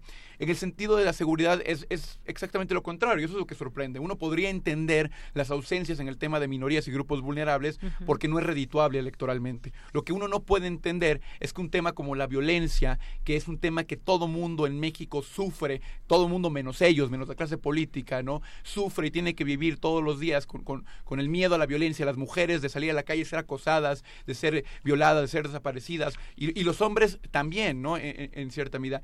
Y, y que ese tema, que sí nos interesa a todos, no tengan la capacidad de atacarlo como debe ser. Es decir, con una propuesta real, eh, innovadora, tiene que ser innovadora porque las que ya han existido claramente no han funcionado. A mí, a mí lo que más me preocupó del debate es que eh, un día antes de que descubrieran los tres eh, cuerpos de los estudiantes de Jalisco asesinados por el crimen organizado, y, asesinados también por la falta de soluciones que han tenido nuestra clase política a este problema, eh, los candidatos no tuvieran una propuesta real, una propuesta asequible de cómo se va a hacer para combatir este problema. Por unos decían, sigamos con la misma estrategia, solo la vamos a mejorar, que es exactamente el discurso que dijo Peña Nieto hace seis años. La misma estrategia, pero mejorada. Y hoy tenemos que este año es el año más violento en, la historia reciente de este país. Y por otro lado, una propuesta que no tiene eh, ni, ningún trasfondo y que no ha sido explicada, la de la amnistía de Andrés Manuel, que para empezar, todo el debate giró en torno a si era cierto o no que iba a proponer esa amnistía, pero nunca supimos cuál era su estrategia de seguridad. Dijo que cuando ganara iba a consultar expertos. Uno no puede esperar a que un candidato gane para que consulte expertos. Justamente el debate es para que nos digan a qué expertos ya consultaron y qué ideas y propuestas ya tienen hoy en día. Entonces, me parece que hay una preocupación doble. Puedo entender que hay temas que no sean electoreros, pero no puedo entender que en otros temas que tendrían que tener soluciones se encuentren vacuos, vacíos y que vayan simplemente ahí a, componer una cierta este, orquesta de nimiedades y de, y de vaguedades. Claro, y ese es justamente, eso es justamente lo preocupante, porque sexenio tras sexenio, pues nos pintan un escenario dentro de las propuestas que tienen cada uno de los candidatos y el que gana o el que gana pues tiene eh, sus propuestas que prometió. Eh, hablemos muy recientemente de la estrategia que llevó a cabo eh, Felipe Calderón, la estrategia que está llevando a cabo todavía Enrique Peña Nieto, y pasan los sexenios y vemos que estos números de la delincuencia y demás, y por lo menos los últimos 12 años casi, podemos hablar de esas estrategias o fallidas o una estrategia que no rinde los frutos o, esas promesas que se hicieron en algún momento. Incluso una de las propuestas no se comentó en el debate, dijo en su momento José Antonio Mit, creo que fue en pre-campaña, que en su sexenio no iban a ser nadie pobre, que ningún niño ah, que naciera en este país en pobreza extrema. En pobreza extrema. Digo, no sé, se tendrían que hacer muchas cosas.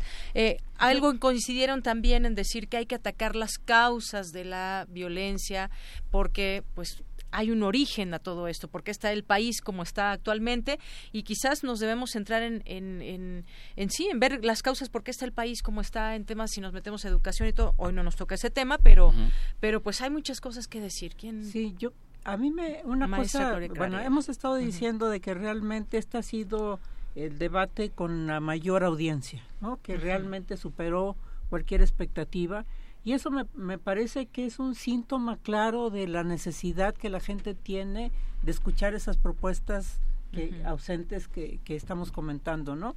Creo que realmente para mucha de la gente que estuvo pendiente de, del debate, hoy día está manifestando una desilusión con respecto a todos los candidatos y realmente pues eso es muy preocupante que la gente no encuentre un eco precisamente a las necesidades que, que tienen frente lo que están señalando. Yo creo que la violencia es un tema central y que esta era la oportunidad de que realmente ofrecieran algo a la población. Me pareció un, un marco, además, una metodología muy mecánica, totalmente fuera de, o sea, y, y, ellos se mostraron incluso totalmente inhumanos, ¿no? No, no considerando realmente cuál es la situación que la gente estamos viviendo cada día y que ellos no tenían ninguna propuesta. Realmente el debate fue un conjunto de soliloquios en donde estuvieron parafraseando o repitiendo lo que ya todos habíamos escuchado a lo largo de los meses anteriores y que no profundizaron en ningún aspecto. Incluso la, posibilidad que, habría de, que había de debatir entre ellos, pues se resolvió solamente a partir de algunos ataques, algunos señalamientos, pero no lograron realmente un cuestionamiento que llevara a elucidar a qué se estaba refiriendo, por ejemplo, esto que estamos diciendo de la amnistía, no, no hubo el espacio para que realmente se aclararan las cosas que nosotros teníamos en, en la interrogante también. Y, y, que eso deja ver también como un dejo de, de desprecio, de vamos a decir, de falta de atención a quienes estábamos escuchándolo, ¿no? Como que ellos estaban en su mundo, en su lógica, no estaban, no había claridad a quién se estaban dirigiendo, ¿no? Pareciera eso, porque entonces se quedan totalmente cortos de la expectativa que la población tenía viendo además la cantidad de gente que estaba atendiendo al debate. Y, de pronto lo que se nos queda, pues este es escándalo que se hizo también después en redes sociales de el Bronco, ¿no? La propuesta de mochar las manos. Pero bueno, se nos queda esa eso, eso, terrible. sí, eh, eso, terrible. Y es, que, hay el tema de Yanía, si, me, si me permite. Sí, adelante, doctor. Eh, lo que lo que uno espera del debate sí son los ataques, las ironías, los documentos, es decir, las propias campañas electorales pues tienen una, no es la mejor parte, de las campañas, es parte, de este, exacto. Pero por el otro lado también, eh, eh, eh, y qué bueno que este ha sido el debate más atendido por, por, los ciudadanos en términos de verlo por televisión, por internet, y, y, lo que faltó fue justamente el contraste en las posturas. Ahora, ¿me puedo explicar por qué las coaliciones entre los partidos políticos, pues son algunas verdaderamente inexplicables en términos de sus plataformas ideológicas originales. Tal vez esto los tenga eh, maniatados para poder hacer algún pronunciamiento, porque además viene otra cuestión que a mí me parece muy importante planteárselo a mis colegas y al auditorio, con quién van a gobernar. Es decir, estas coaliciones se van a repetir eh, articuladas en el próximo Congreso de la Unión. Yo francamente lo dudo. Entonces, la, a mayor cantidad de jugadores, mayor, mayor complejidad para la toma de decisiones. Es una regla básica de la teoría de juegos. Entonces, cuando nosotros observamos en el tema, eh, el, tema de la seguridad, en el tema de la corrupción, en el tema del maltrato a las, a, a las minorías, que en su conjunto casi son mayorías, ¿no? Eh, esto, esto hubiera obligado a hacer uno o dos planteamientos articulados y estar, eh, estar insistiendo en ellos, además de eh, repeler o hacer ataques, a lo largo de un, de un debate que duró dos horas, ¿no? Y, esa, y, esa, y es ahí donde ante estas indefiniciones, imprecisiones, que como lo plantea Emilio Lezama, pueden ser o no deliberadas, eso, eso es cierto que no, sean lo suficientemente lucidoras para hablarlo de manera coloquial, pero lo cierto es que eh, eh, estamos en un proceso en donde yo pienso que la, la elección la van a definir los jóvenes, ¿no? Que no que estos jóvenes no son los mismos de hace seis años que cuentan con dispositivos móviles con acceso a cierto tipo de información y facilidad para comunicarse que aunque inercialmente en los estudios sociodemográficos de la ubicación del abstencionismo entre los 18 y los 30 años, ahí se ubica el más del 50% del abstencionismo, mi perspectiva es que en esta ocasión ahí no se va a concentrar, sino que justamente hoy eh, eh, habría que hacer propuestas como las siguientes, no trabajo para ninguna campaña, pero ¿por qué no ofrecer conectividad generalizada para los jóvenes, por ejemplo? no es una necesidad y ves hasta cierto punto barato. Es decir, posturas, posiciones, propuestas que realmente son elementales. En la materia de seguridad pública, sabemos perfectamente que el principio fundamental es la desarticulación de las relaciones vecinales. Entonces, si de verdad quisiera cambiarse o hacerse una propuesta elemental, oigan, yo propongo facilitar el marco legal, se me ocurre en este momento, facilitar el marco legal para que los vecinos se, se organicen, por ejemplo, con cualquier causa, eh, medio ambiente, cuidado de los niños, el estacionamiento, la basura, es decir, hay tantas vertientes donde los, donde los ciudadanos organizados en términos vecinales pueden participar y eso me, eh, demerita en mucho o, debilita, corrijo, debilita en mucho las actividades del crimen organizado, organizado o del fuero común, es decir, si están organizados, que no se organice la Si los vecinos no nos organizamos, no puede haber sociedad organizada. No escuché un solo planteamiento de algo tan elemental como es esto. Así es. Pues bueno, algunos comentarios que tenemos eh, a través de nuestras redes sociales. En Twitter nos dice Diogenito, el lenguaje corporal de Zavala al tratar el tema gay fue para fue era evidente que no lo comparte, solo fue por mera estrategia que lo tocó y tuvo que eh, bueno, tuvo que aguantarse. Eh, también nos dice por aquí, Tania, muy buena la charla, totalmente de acuerdo en que los independientes no son independientes, faltó Marichuy y siempre será un agravio que se le haya impedido la posibilidad de participar. Nos dicen en Facebook, Amir García, colgarse del movimiento feminista es facilón, lo puede hacer el Opus Dei o Alejandra Barrales porque es una causa de moda popular fácilmente empacable y vendible, como una hamburguesa de McDonald's porque es atractivo y hasta parece saludable. Eh, también nos manda eh, saludos desde Buenos Aires, saludos y bueno, pues algunos de los comentarios que nos llegan.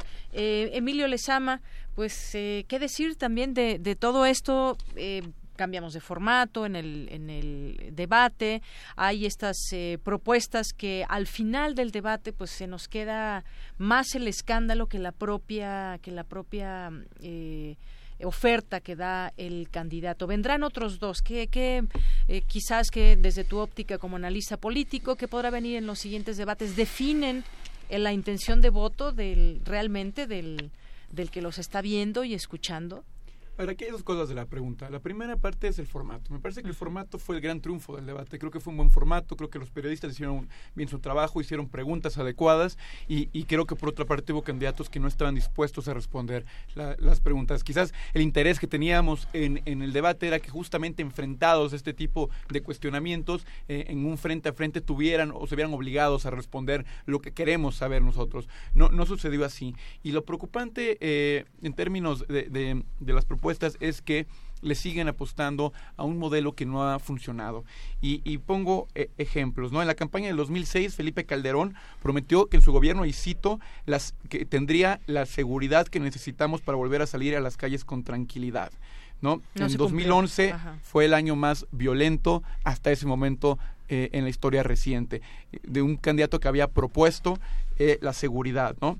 Este, en 2012 entonces Enrique Peña Nieto prometió exactamente lo mismo, eh, garantizar orden y seguridad.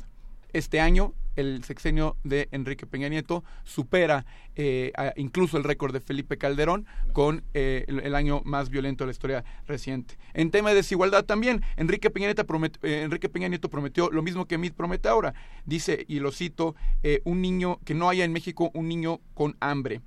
Eh, según eh, Coneval, en 2006 había un 42.6% de pobreza y ahora estamos en 43.6. Lo que quiero poner con sus ejemplos es decir que cada vez que nos prometen algo no hay ninguna forma de garantizar que esto se vaya a cumplir. Y sin embargo los candidatos siguen apostando a estas propuestas eh, que no, no tienen ningún sustento. A mí lo que me hubiera gustado ver era una propuesta diferente, una propuesta organizada de manera eh, diferenciada, con otro tipo de estructura y con otros tipos de mecanismos para que se cumpla. Esto es lo que no vi en el tema de seguridad y no vi en ningún otro tema. La propuesta que más resonó de, toda la, de todo el debate fue justamente el de vamos a mocharle eh, las manos a los criminales. Y, quizás por lo absurdo eh, llega a, tener tanto éxito en las redes esta, esta, esta propuesta, pero es un reflejo también de de lo ridículo que se ha vuelto el ejercicio. Es decir, lo que propone el Bronco solamente es el extremo de algo que todos los demás candidatos enarbolan. Y, y, y lo que decía eh, Javier Oliva es muy cierto. No, no hay, no hubo corazón en ningún momento en los candidatos que estaban ahí presentes. Es decir, no se mencionó a Yotzinapa, no se mencionó las miles y miles de víctimas, no se mencionó al mundo de las comunidades indígenas, no se mencionó prácticamente a las mujeres. Por ahí Ricardo Anaya y Margarita Zavala mencionaron dos veces a las mujeres, pero, pero se hablaron de estadísticas, números, como si el país no fuera de seres humanos, como si no hubiera gente todos los días teniendo que sufrir eso. Y entonces las propuestas son en el extremo tan ridículas como las del Bronco, pero todas las demás relativamente parecidas. Es decir, una amnistía que no está explicada, que no está bien estructurada, es casi tan ridícula como lo de cortar las manos, ¿no? Al igual, y, y, eso se puede ver en las propuestas de cada uno de los candidatos. Se regalaron departamentos. O sea, uno puede entender que puede ser, eh, que puede haber un, lugar para la ironía, para la broma, y que de hecho es divertido verlo así, y uno espera una cierta espontaneidad del candidato. Pero cuando lo único que ve es este tipo de improvisaciones, por un lado, y, y por el otro lado, una teatralidad eh, absolutamente este, desgastada. Por ejemplo, Margarita Zavala, que todo se lo aprendió de memoria, y cuando le hacían una pregunta que no se sabía de memoria, no sabía cómo contestar y se trababa. Se pone no, no, es posible que alguien que fue diputada, alguien que fue, que quiere ser candidata, que es candidata a la presidencia, no pueda hablar públicamente cuando le hacen una pregunta. ¿no? Entonces, eh, hay muchos, muchas lagunas que aún tenemos que cubrir. ¿Qué van a pasar en los siguientes debates? A mí me parece que eh, este debate los candidatos llegaron a no perder, pero no perder no significa ganar. Y, Andrés Manuel eh, López Obrador y Ricardo Anaya intentaron mantener sus posiciones porque les convenía llegar al siguiente debate en primero y segundo lugar respectivamente. Yo espero y, quisiera ver un segundo debate donde realmente ya estos dos candidatos empiezan a contraponer propuestas de fondo, propuestas y estructuras de fondo. Así es. Si hablamos de todo esto es porque pues estamos interesados en en que el proceso democrático finalice y que el, voto se respete y finalmente tener eh, uno de los candidatos que están ahí en estos debates que sea el próximo presidente. Eh, yo en este en este aspecto vamos a ir poco a poco cerrando. Decías y los acabas con números, Emilio Lezama, estrategias que han prometido o propuestas que han tenido Felipe Calderón Hinojosa y Enrique Peña Nieto. Eh, estrategias que pues finalmente pues tenemos que decirlo porque la realidad lo rebasa, son equivocadas. La guerra contra el narcotráfico que emprendió Felipe Calderón no funcionó. Lo que no se le llamó ahora guerra contra el narcotráfico de Enrique Peña Nieto, se le llama de otra forma, enfrentar al crimen organizado y demás. El tema de la amnistía, ¿cómo es que ¿Cabe en este momento o no? Yo le preguntaría al doctor Javier Oliva, porque además este, tema de la amnistía y las confrontaciones entre candidatos, por ahí Anaya hizo una comparación con otros países y dice que aunque los casos no son comparables entre sí, tanto en Colombia como en El Salvador y Belice, la violencia se redujo durante los acuerdos con los grupos armados. Esto lo dice una información que trae verificado.mx, que es esta plataforma que se encarga también de estar verificando o no, eh, verificando la información, si es verdad o es, eh, o es falsa. En este sentido, ¿cómo podríamos entender esa amnistía? Lo que conocemos, porque eh, finalmente López Obrador no le explicó en ese debate, lo han explicado también algunos de sus colaboradores, he escuchado a Jacob Polevsky, a Tatiana Cloutier, eh, ¿cabría en este tema, ya hubo una estrategia fallida de, de ambos, de los últimos dos presidentes, ¿cabría una amnistía? No, no, eh, verificando y Anaya y, quien plantee los ejemplos de Colombia y Salvador están profundamente equivocados. En el caso de Colombia se trató de una zona de despeje de 42 mil kilómetros en donde el presidente Pastrana le cede ese territorio a las Fuerzas Armadas Revolucionarias de Colombia. Es muy diferente una organización subversiva guerrillera que tiene reivindicaciones ideológicas, programáticas y sociales a un grupo de criminales que sale a destazar a la sociedad literalmente. Es decir, tratar a los criminales con la palabra amnistía es darle un nivel que de ninguna manera tienen para empezar. Es decir, ellos no están ahí por un programa social de reivindicación ideológico. En el caso de El Salvador, se hizo un pacto entre las maras en la capital, en, en San Salvador, pero no intervino el gobierno. ¿sí? Entonces, son enfoques equivocados. Que yo sepa, en mis estudios e investigaciones, en ninguna parte del mundo se puede amnistiar a los criminales. Puede haber amnistía a guerrilleros, puede haber amnistías terroristas. Muy debatible, pero la puede haber. Estamos viendo la disolución de la ETA en este momento en España. Entonces, plantearse la amnistía es un profundo error conceptual y además esto, este planteamiento es muy próximo a los de los círculos conservadores estadounidenses que proponen que el, el tráfico de drogas y el crimen organizado sea un subproducto del terrorismo, porque para combatir el terrorismo no hay fronteras. Entonces, una reforma jurídica en ese sentido para México sería profundamente dañina. No sé si el entorno de López y sus consejeros tengan considerado este gravísimo planteamiento que para los para donde se vea es un profundo error. Pero también, digo, perdón que, me interrumpa, pero justamente en ese tema, creo que una de las cosas eh, fundamentales y que me preocupan es que muchos de los grandes problemas, incluido el de crimen organizado, lo ven desde un tema moral, como si la solución fuera moral. Margarita no se cansó de decir desde los valores y Andrés Manuel al plantear una amnistía, plantea como que hay, el problema de la violencia surge de que esta gente, eh, en algún momento si hablas con ellos y pactas con ellos, te van a decir, perfecto, es un tema moral, entonces ya no voy a, a asesinar. Cuando es un tema económico, y eso no se trató, o sea, eh, el tema de la violencia del crimen organizado, en el caso de las drogas, es un caso de que hay un mercado donde hay infinitas posibilidades y donde hay pocas otras posibilidades en el mercado interno, en las posibilidades mexicanas, de dar opciones a la gente de otro trabajo. Entonces tú tienes un mercado que te está generando billones de, dólares eh, y, y para ganar ese mercado ejerces violencia, porque es un mercado ilegal, porque es un mercado que, que, que, representa eh, ciertas eh, problemáticas de logística, de geopolítica para poder eh, construirlo. Entonces, el, el, problema es un problema de mercado, es decir, es un, tienes un producto, un producto que aquí en México está ilegalizado y que en Estados Unidos también, con una demanda, una demanda muy alta, con consumidores, y tú tienes que hacerlo llevar allá. Como es ilegal, como, como hay una estrategia militarizada, pues se genera violencia, evidentemente. Pero la, amnistía no cambia eso, la amnistía está en un nivel moral. mientras que el mercado siga funcionando, pues la gente va a querer eh, ganar dinero, va a querer poder vivir de, de, ese, de ese producto, vivir de ese mercado. Y eso es lo que no se trató. Es un tema que va mucho más allá de, lo moral. La, cartilla moral de Andrés Manuel, los valores de familia de Margarita. Pues qué bueno que tengan una idea perceptual eh, de, su percepción moral y ética del mundo. Pero eso no va a solucionar el problema del, del, crimen organizado de la violencia. La gente no mata porque está enojada con otra gente y porque quiere matar a otra gente.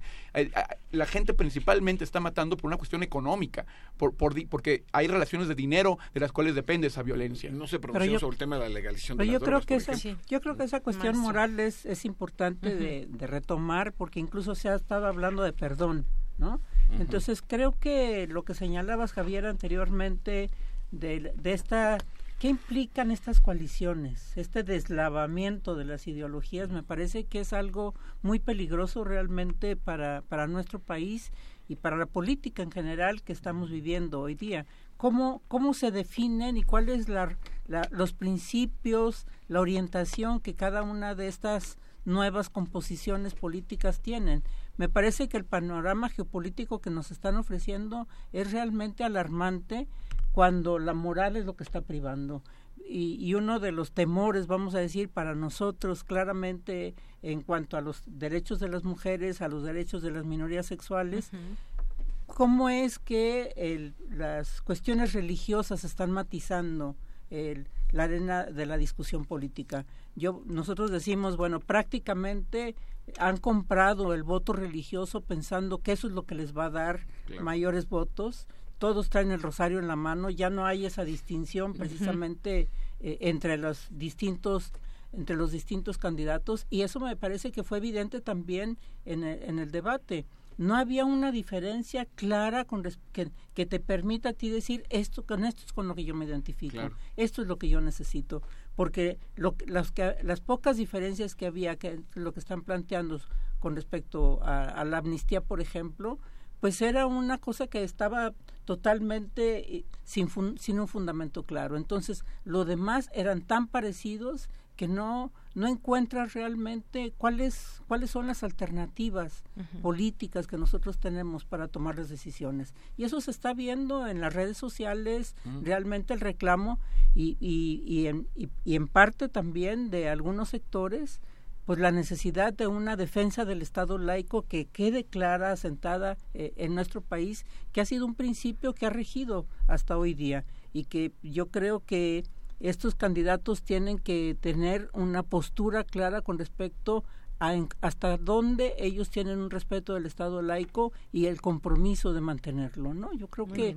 que ese es un pendiente que nos tienen todavía. Claro, bueno, y pues ya también lo hemos visto, cuáles son esas, esos perfiles de los partidos políticos que tenemos en México, un verde que de pronto no defiende esas causas, eh, un partido eh, como el PAN que ha estado siempre en contra del aborto, en contra de ciertos temas que le causan cierto escosor, y bueno, así nos podemos ir con cada uno de, de, los partidos, el Partido de Encuentro Social, exactamente, que ahora pues está con, bueno, parece como un, partido como pues... Eh, Eminentemente religioso. Religioso además está con, con Morena, por ejemplo, sí, muchas cosas efectivamente.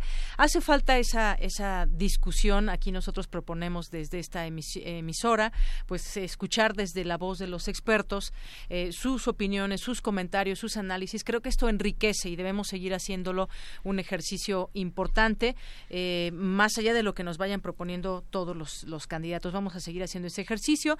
Yo por lo pronto pues les agradezco mucho que hayan estado aquí a los tres, a la maestra Gloria Careaga, al doctor Javier Oliva y al maestro Emilio Lezama. Muchas gracias por haber estado aquí con nosotros. Gracias a ti, Un placer. Un gusto estar con, mis colegas. Muchas gracias. El gusto es de nosotros también. Muy buenas tardes. Y vamos a continuar.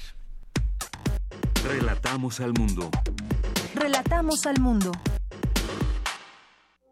Queremos escuchar tu voz. Nuestro teléfono en cabina es 55 36 43 39. Porque tu opinión es importante, síguenos en nuestras redes sociales, en Facebook como Prisma RU y en Twitter como arroba PrismaRU. Tu opinión es muy importante. Escríbenos al correo electrónico prisma.radiounam@gmail.com.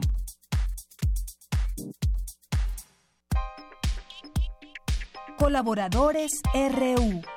Literatura.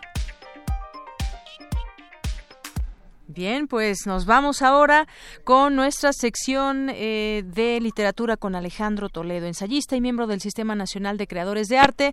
¿Qué tal? ¿Cómo estás, Alejandro? Bienvenido. ¿Qué tal, de ¿Cómo estás? Pues muy bien, muy bien. Ahora, después de todos estos temas del debate, pues caigamos a un buen lugar que es la literatura. Sí, pues yo, quería hacerle como un pequeño homenaje, ahora que fue el Día Mundial del Libro, a dos ejemplares que compré yo, que tuve hace, bueno, uno de ellos, hace como treinta y tantos años, cuando estudiaba yo en una, se llamaba Enepa Catlán. Sí. Ahí, este, gracias a un maestro de literatura que se llamaba, se llama Humberto Rivas, eh, supe de Francisco Tario y compré una Violeta de Más, que era un, es un libro de Joaquín Mortiz, eh, editado en 1968, que entonces era muy fácil conseguir en, en librerías. Después yo me hice como especialista un poco en la obra de Tario, pero entre mudanzas y, y desconciertos, digamos, perdí ese ejemplar, no, no, no supe dónde quedó. Y hace poco, gracias a las redes sociales, a las subastas que se organizan por, por Facebook específicamente, que eso es un, es un es un medio interesante porque están recirculando muchos libros que, que uno creía ya perdidos. Alguien este hice un, un trueque con un libro de, de Antonio Porquia y obtuve otra vez un ejemplar de, de, Mortiz de la edición de de 1968 de Una Violeta de Más de Francisco Tario, ¿no? Que es un autor extraordinario, un gran personaje. En la contraportada de esta, de esta edición venía él eh, ya, ya más o menos maduro, fumando un cigarro, en la cabeza rapada. Decían que la Jules Breiner, pero yo creo que Dario lo hizo antes que, que Jules Breiner. Y ahí se hablaba de que había sido un persistente viajero, eh, futbolista profesional, pianista, disciplinado, místico del naturismo, entonces había como una leyenda en torno a este personaje que nace un poquito de, un poco de esta, de esta edición, que tiene por otro lado sus mejores cuentos, que son, que son cuentos fantásticos, ¿no? Es, es, es un gran personaje y es un gran narrador, ¿no? En este universo de lo, de lo fantástico se mueve muy bien. Y es un libro que habla precisamente con el mico, es un cuento un poco cortasariano de, sobre un ser que aparece en, la, en la bañera y que es, es un poco como la casa tomada de, de Julio Cortázar, ¿no? Y el libro estaba dedicado para, decía, el libro este, esta edición dice, para ti, mágico fantasma, las que fueron tus últimas lecturas, que es una dedicatoria, yo supe después a, a su mujer, Carmen Farel, que murió en 1967. El libro se publica en 68, dedicado a, a ella, ¿no? Entonces, quería celebrar este libro por su reaparición en mi vida, digamos, después de que lo de que lo extravié, no sé en dónde. Y este y también eh, hay un libro que yo, yo a, esa edad, también cuando iba a la, a la NEPA Catlán, empecé a leer a Joyce y un amigo me dejó fotocopiar su edición de un libro que se llama Sobre Joyce de Rapau, que es un libro realmente muy valioso, editado por Barral en 1971 me parece, la edición esta es de 71 y que yo lo, lo, tengo en fotocopias y lo valoro mucho en fotocopias, lo he, lo he leído y lo he releído porque cuenta el encuentro entre, entre Joyce y, y Ezra Pound, ¿no? Cuando Joyce era un desconocido que tenía mucho, muchos problemas para editar sus libros. De hecho, este, estaba ya en un, en un lío legal con, con el primer editor de los dublineses, por este que imprimió y al parecer quemó una, una primera edición y escribía retrato del artista adolescente. Entonces vivía en Trieste, nadie lo conocía. y Ezra Pound, que, entonces estaba preparando una antología de, que se llama De los Imaginistas, se le ocurrió escribirle a, Joyce, por, creo que por recomendación de Jits, para invitarlo a, esa antología. Y después se, le consiguió un montón de cosas, le consiguió mecenas, eh, le consiguió editores, eh, lo llevó a revistas y creó un gran fenómeno de, digamos, de literatura de vanguardia que fue desde ese momento Joyce, incluso lo llevó, lo convenció para que se fuera a vivir a París, que es donde se publica en 1922 el Ulises, ¿no? Entonces, este, bueno, por otro lado, el mismo Pound tenía contacto con T. Eliot y también este, hizo que se publicara una edición revisada por él, La Tierra Baldía de Eliot, ¿no? Esas dos grandes obras de vanguardia son del año 22 y se deben en gran parte a, a, los oficios de Ezra Pound, que, que decían que era como un ministro de cultura sin, sin cartera, que tenía todos los entusiasmos y que hizo que, que obras tan importantes como las de Joyce y Eliot sobresalieran.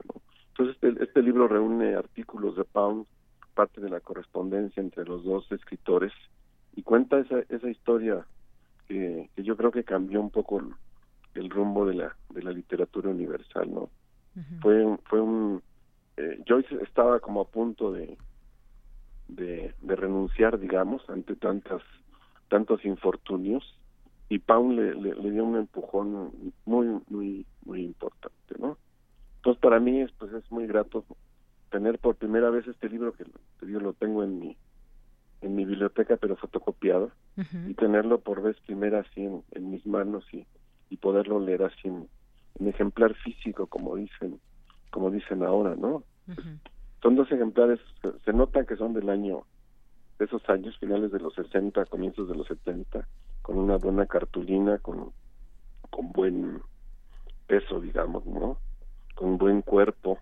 Entonces son libros que, que yo atesoro mucho y que te digo que en, en estos días este, recuperé uno, el de Tario, una violeta de y, y puedo tener ya este, el otro, el sobre Joyce de Rapound, gracias a, a este movimiento de los libros en las en las redes sociales, ¿no? A se pensaría que que las redes sociales son antiliterarias, ¿no? Pero este año pues, ha sido muy eh, positivo para, para los libros con, con todas estas encuestas que hay ahora o estos clubes de lectores virtuales como el Dante 2018 y los que se están formando y por esas subastas que aparecen en, en las redes sociales donde los libros viejos recirculan y se mueven muy bien, ¿no? Y puede uno tanto hacer trueques como comprar un buen libro añorado o perdido este, y, recuperarlo, ¿no? Claro, y que llegan a esas manos especiales, como en este caso, las tuyas una edición que se vuelve especial o que uno la vuelve especial y con ese cariño que te refieres a estos libros, pues nos vamos a despedir el día de hoy, Alejandro, muchas gracias y ahí queda, por si alguien quiere consultar o no encontrar esta edición de la que nos hablas, pues será muy difícil, es Rapound sobre Joyce y una violeta de más de Francisco Tario. Muchísimas gracias, Alejandro. Que estés muy bien. Hasta luego, un abrazo. Alejandro Toledo con esta sección suya, esta colaboración sobre literatura. Muchas gracias, Alejandro Toledo, ensayista y miembro del Sistema Nacional de Creadores de Arte. Con esto nos despedimos. Soy de Yanira Morán, a nombre de todo el equipo. Gracias, buenas tardes, buen provecho. Hasta mañana.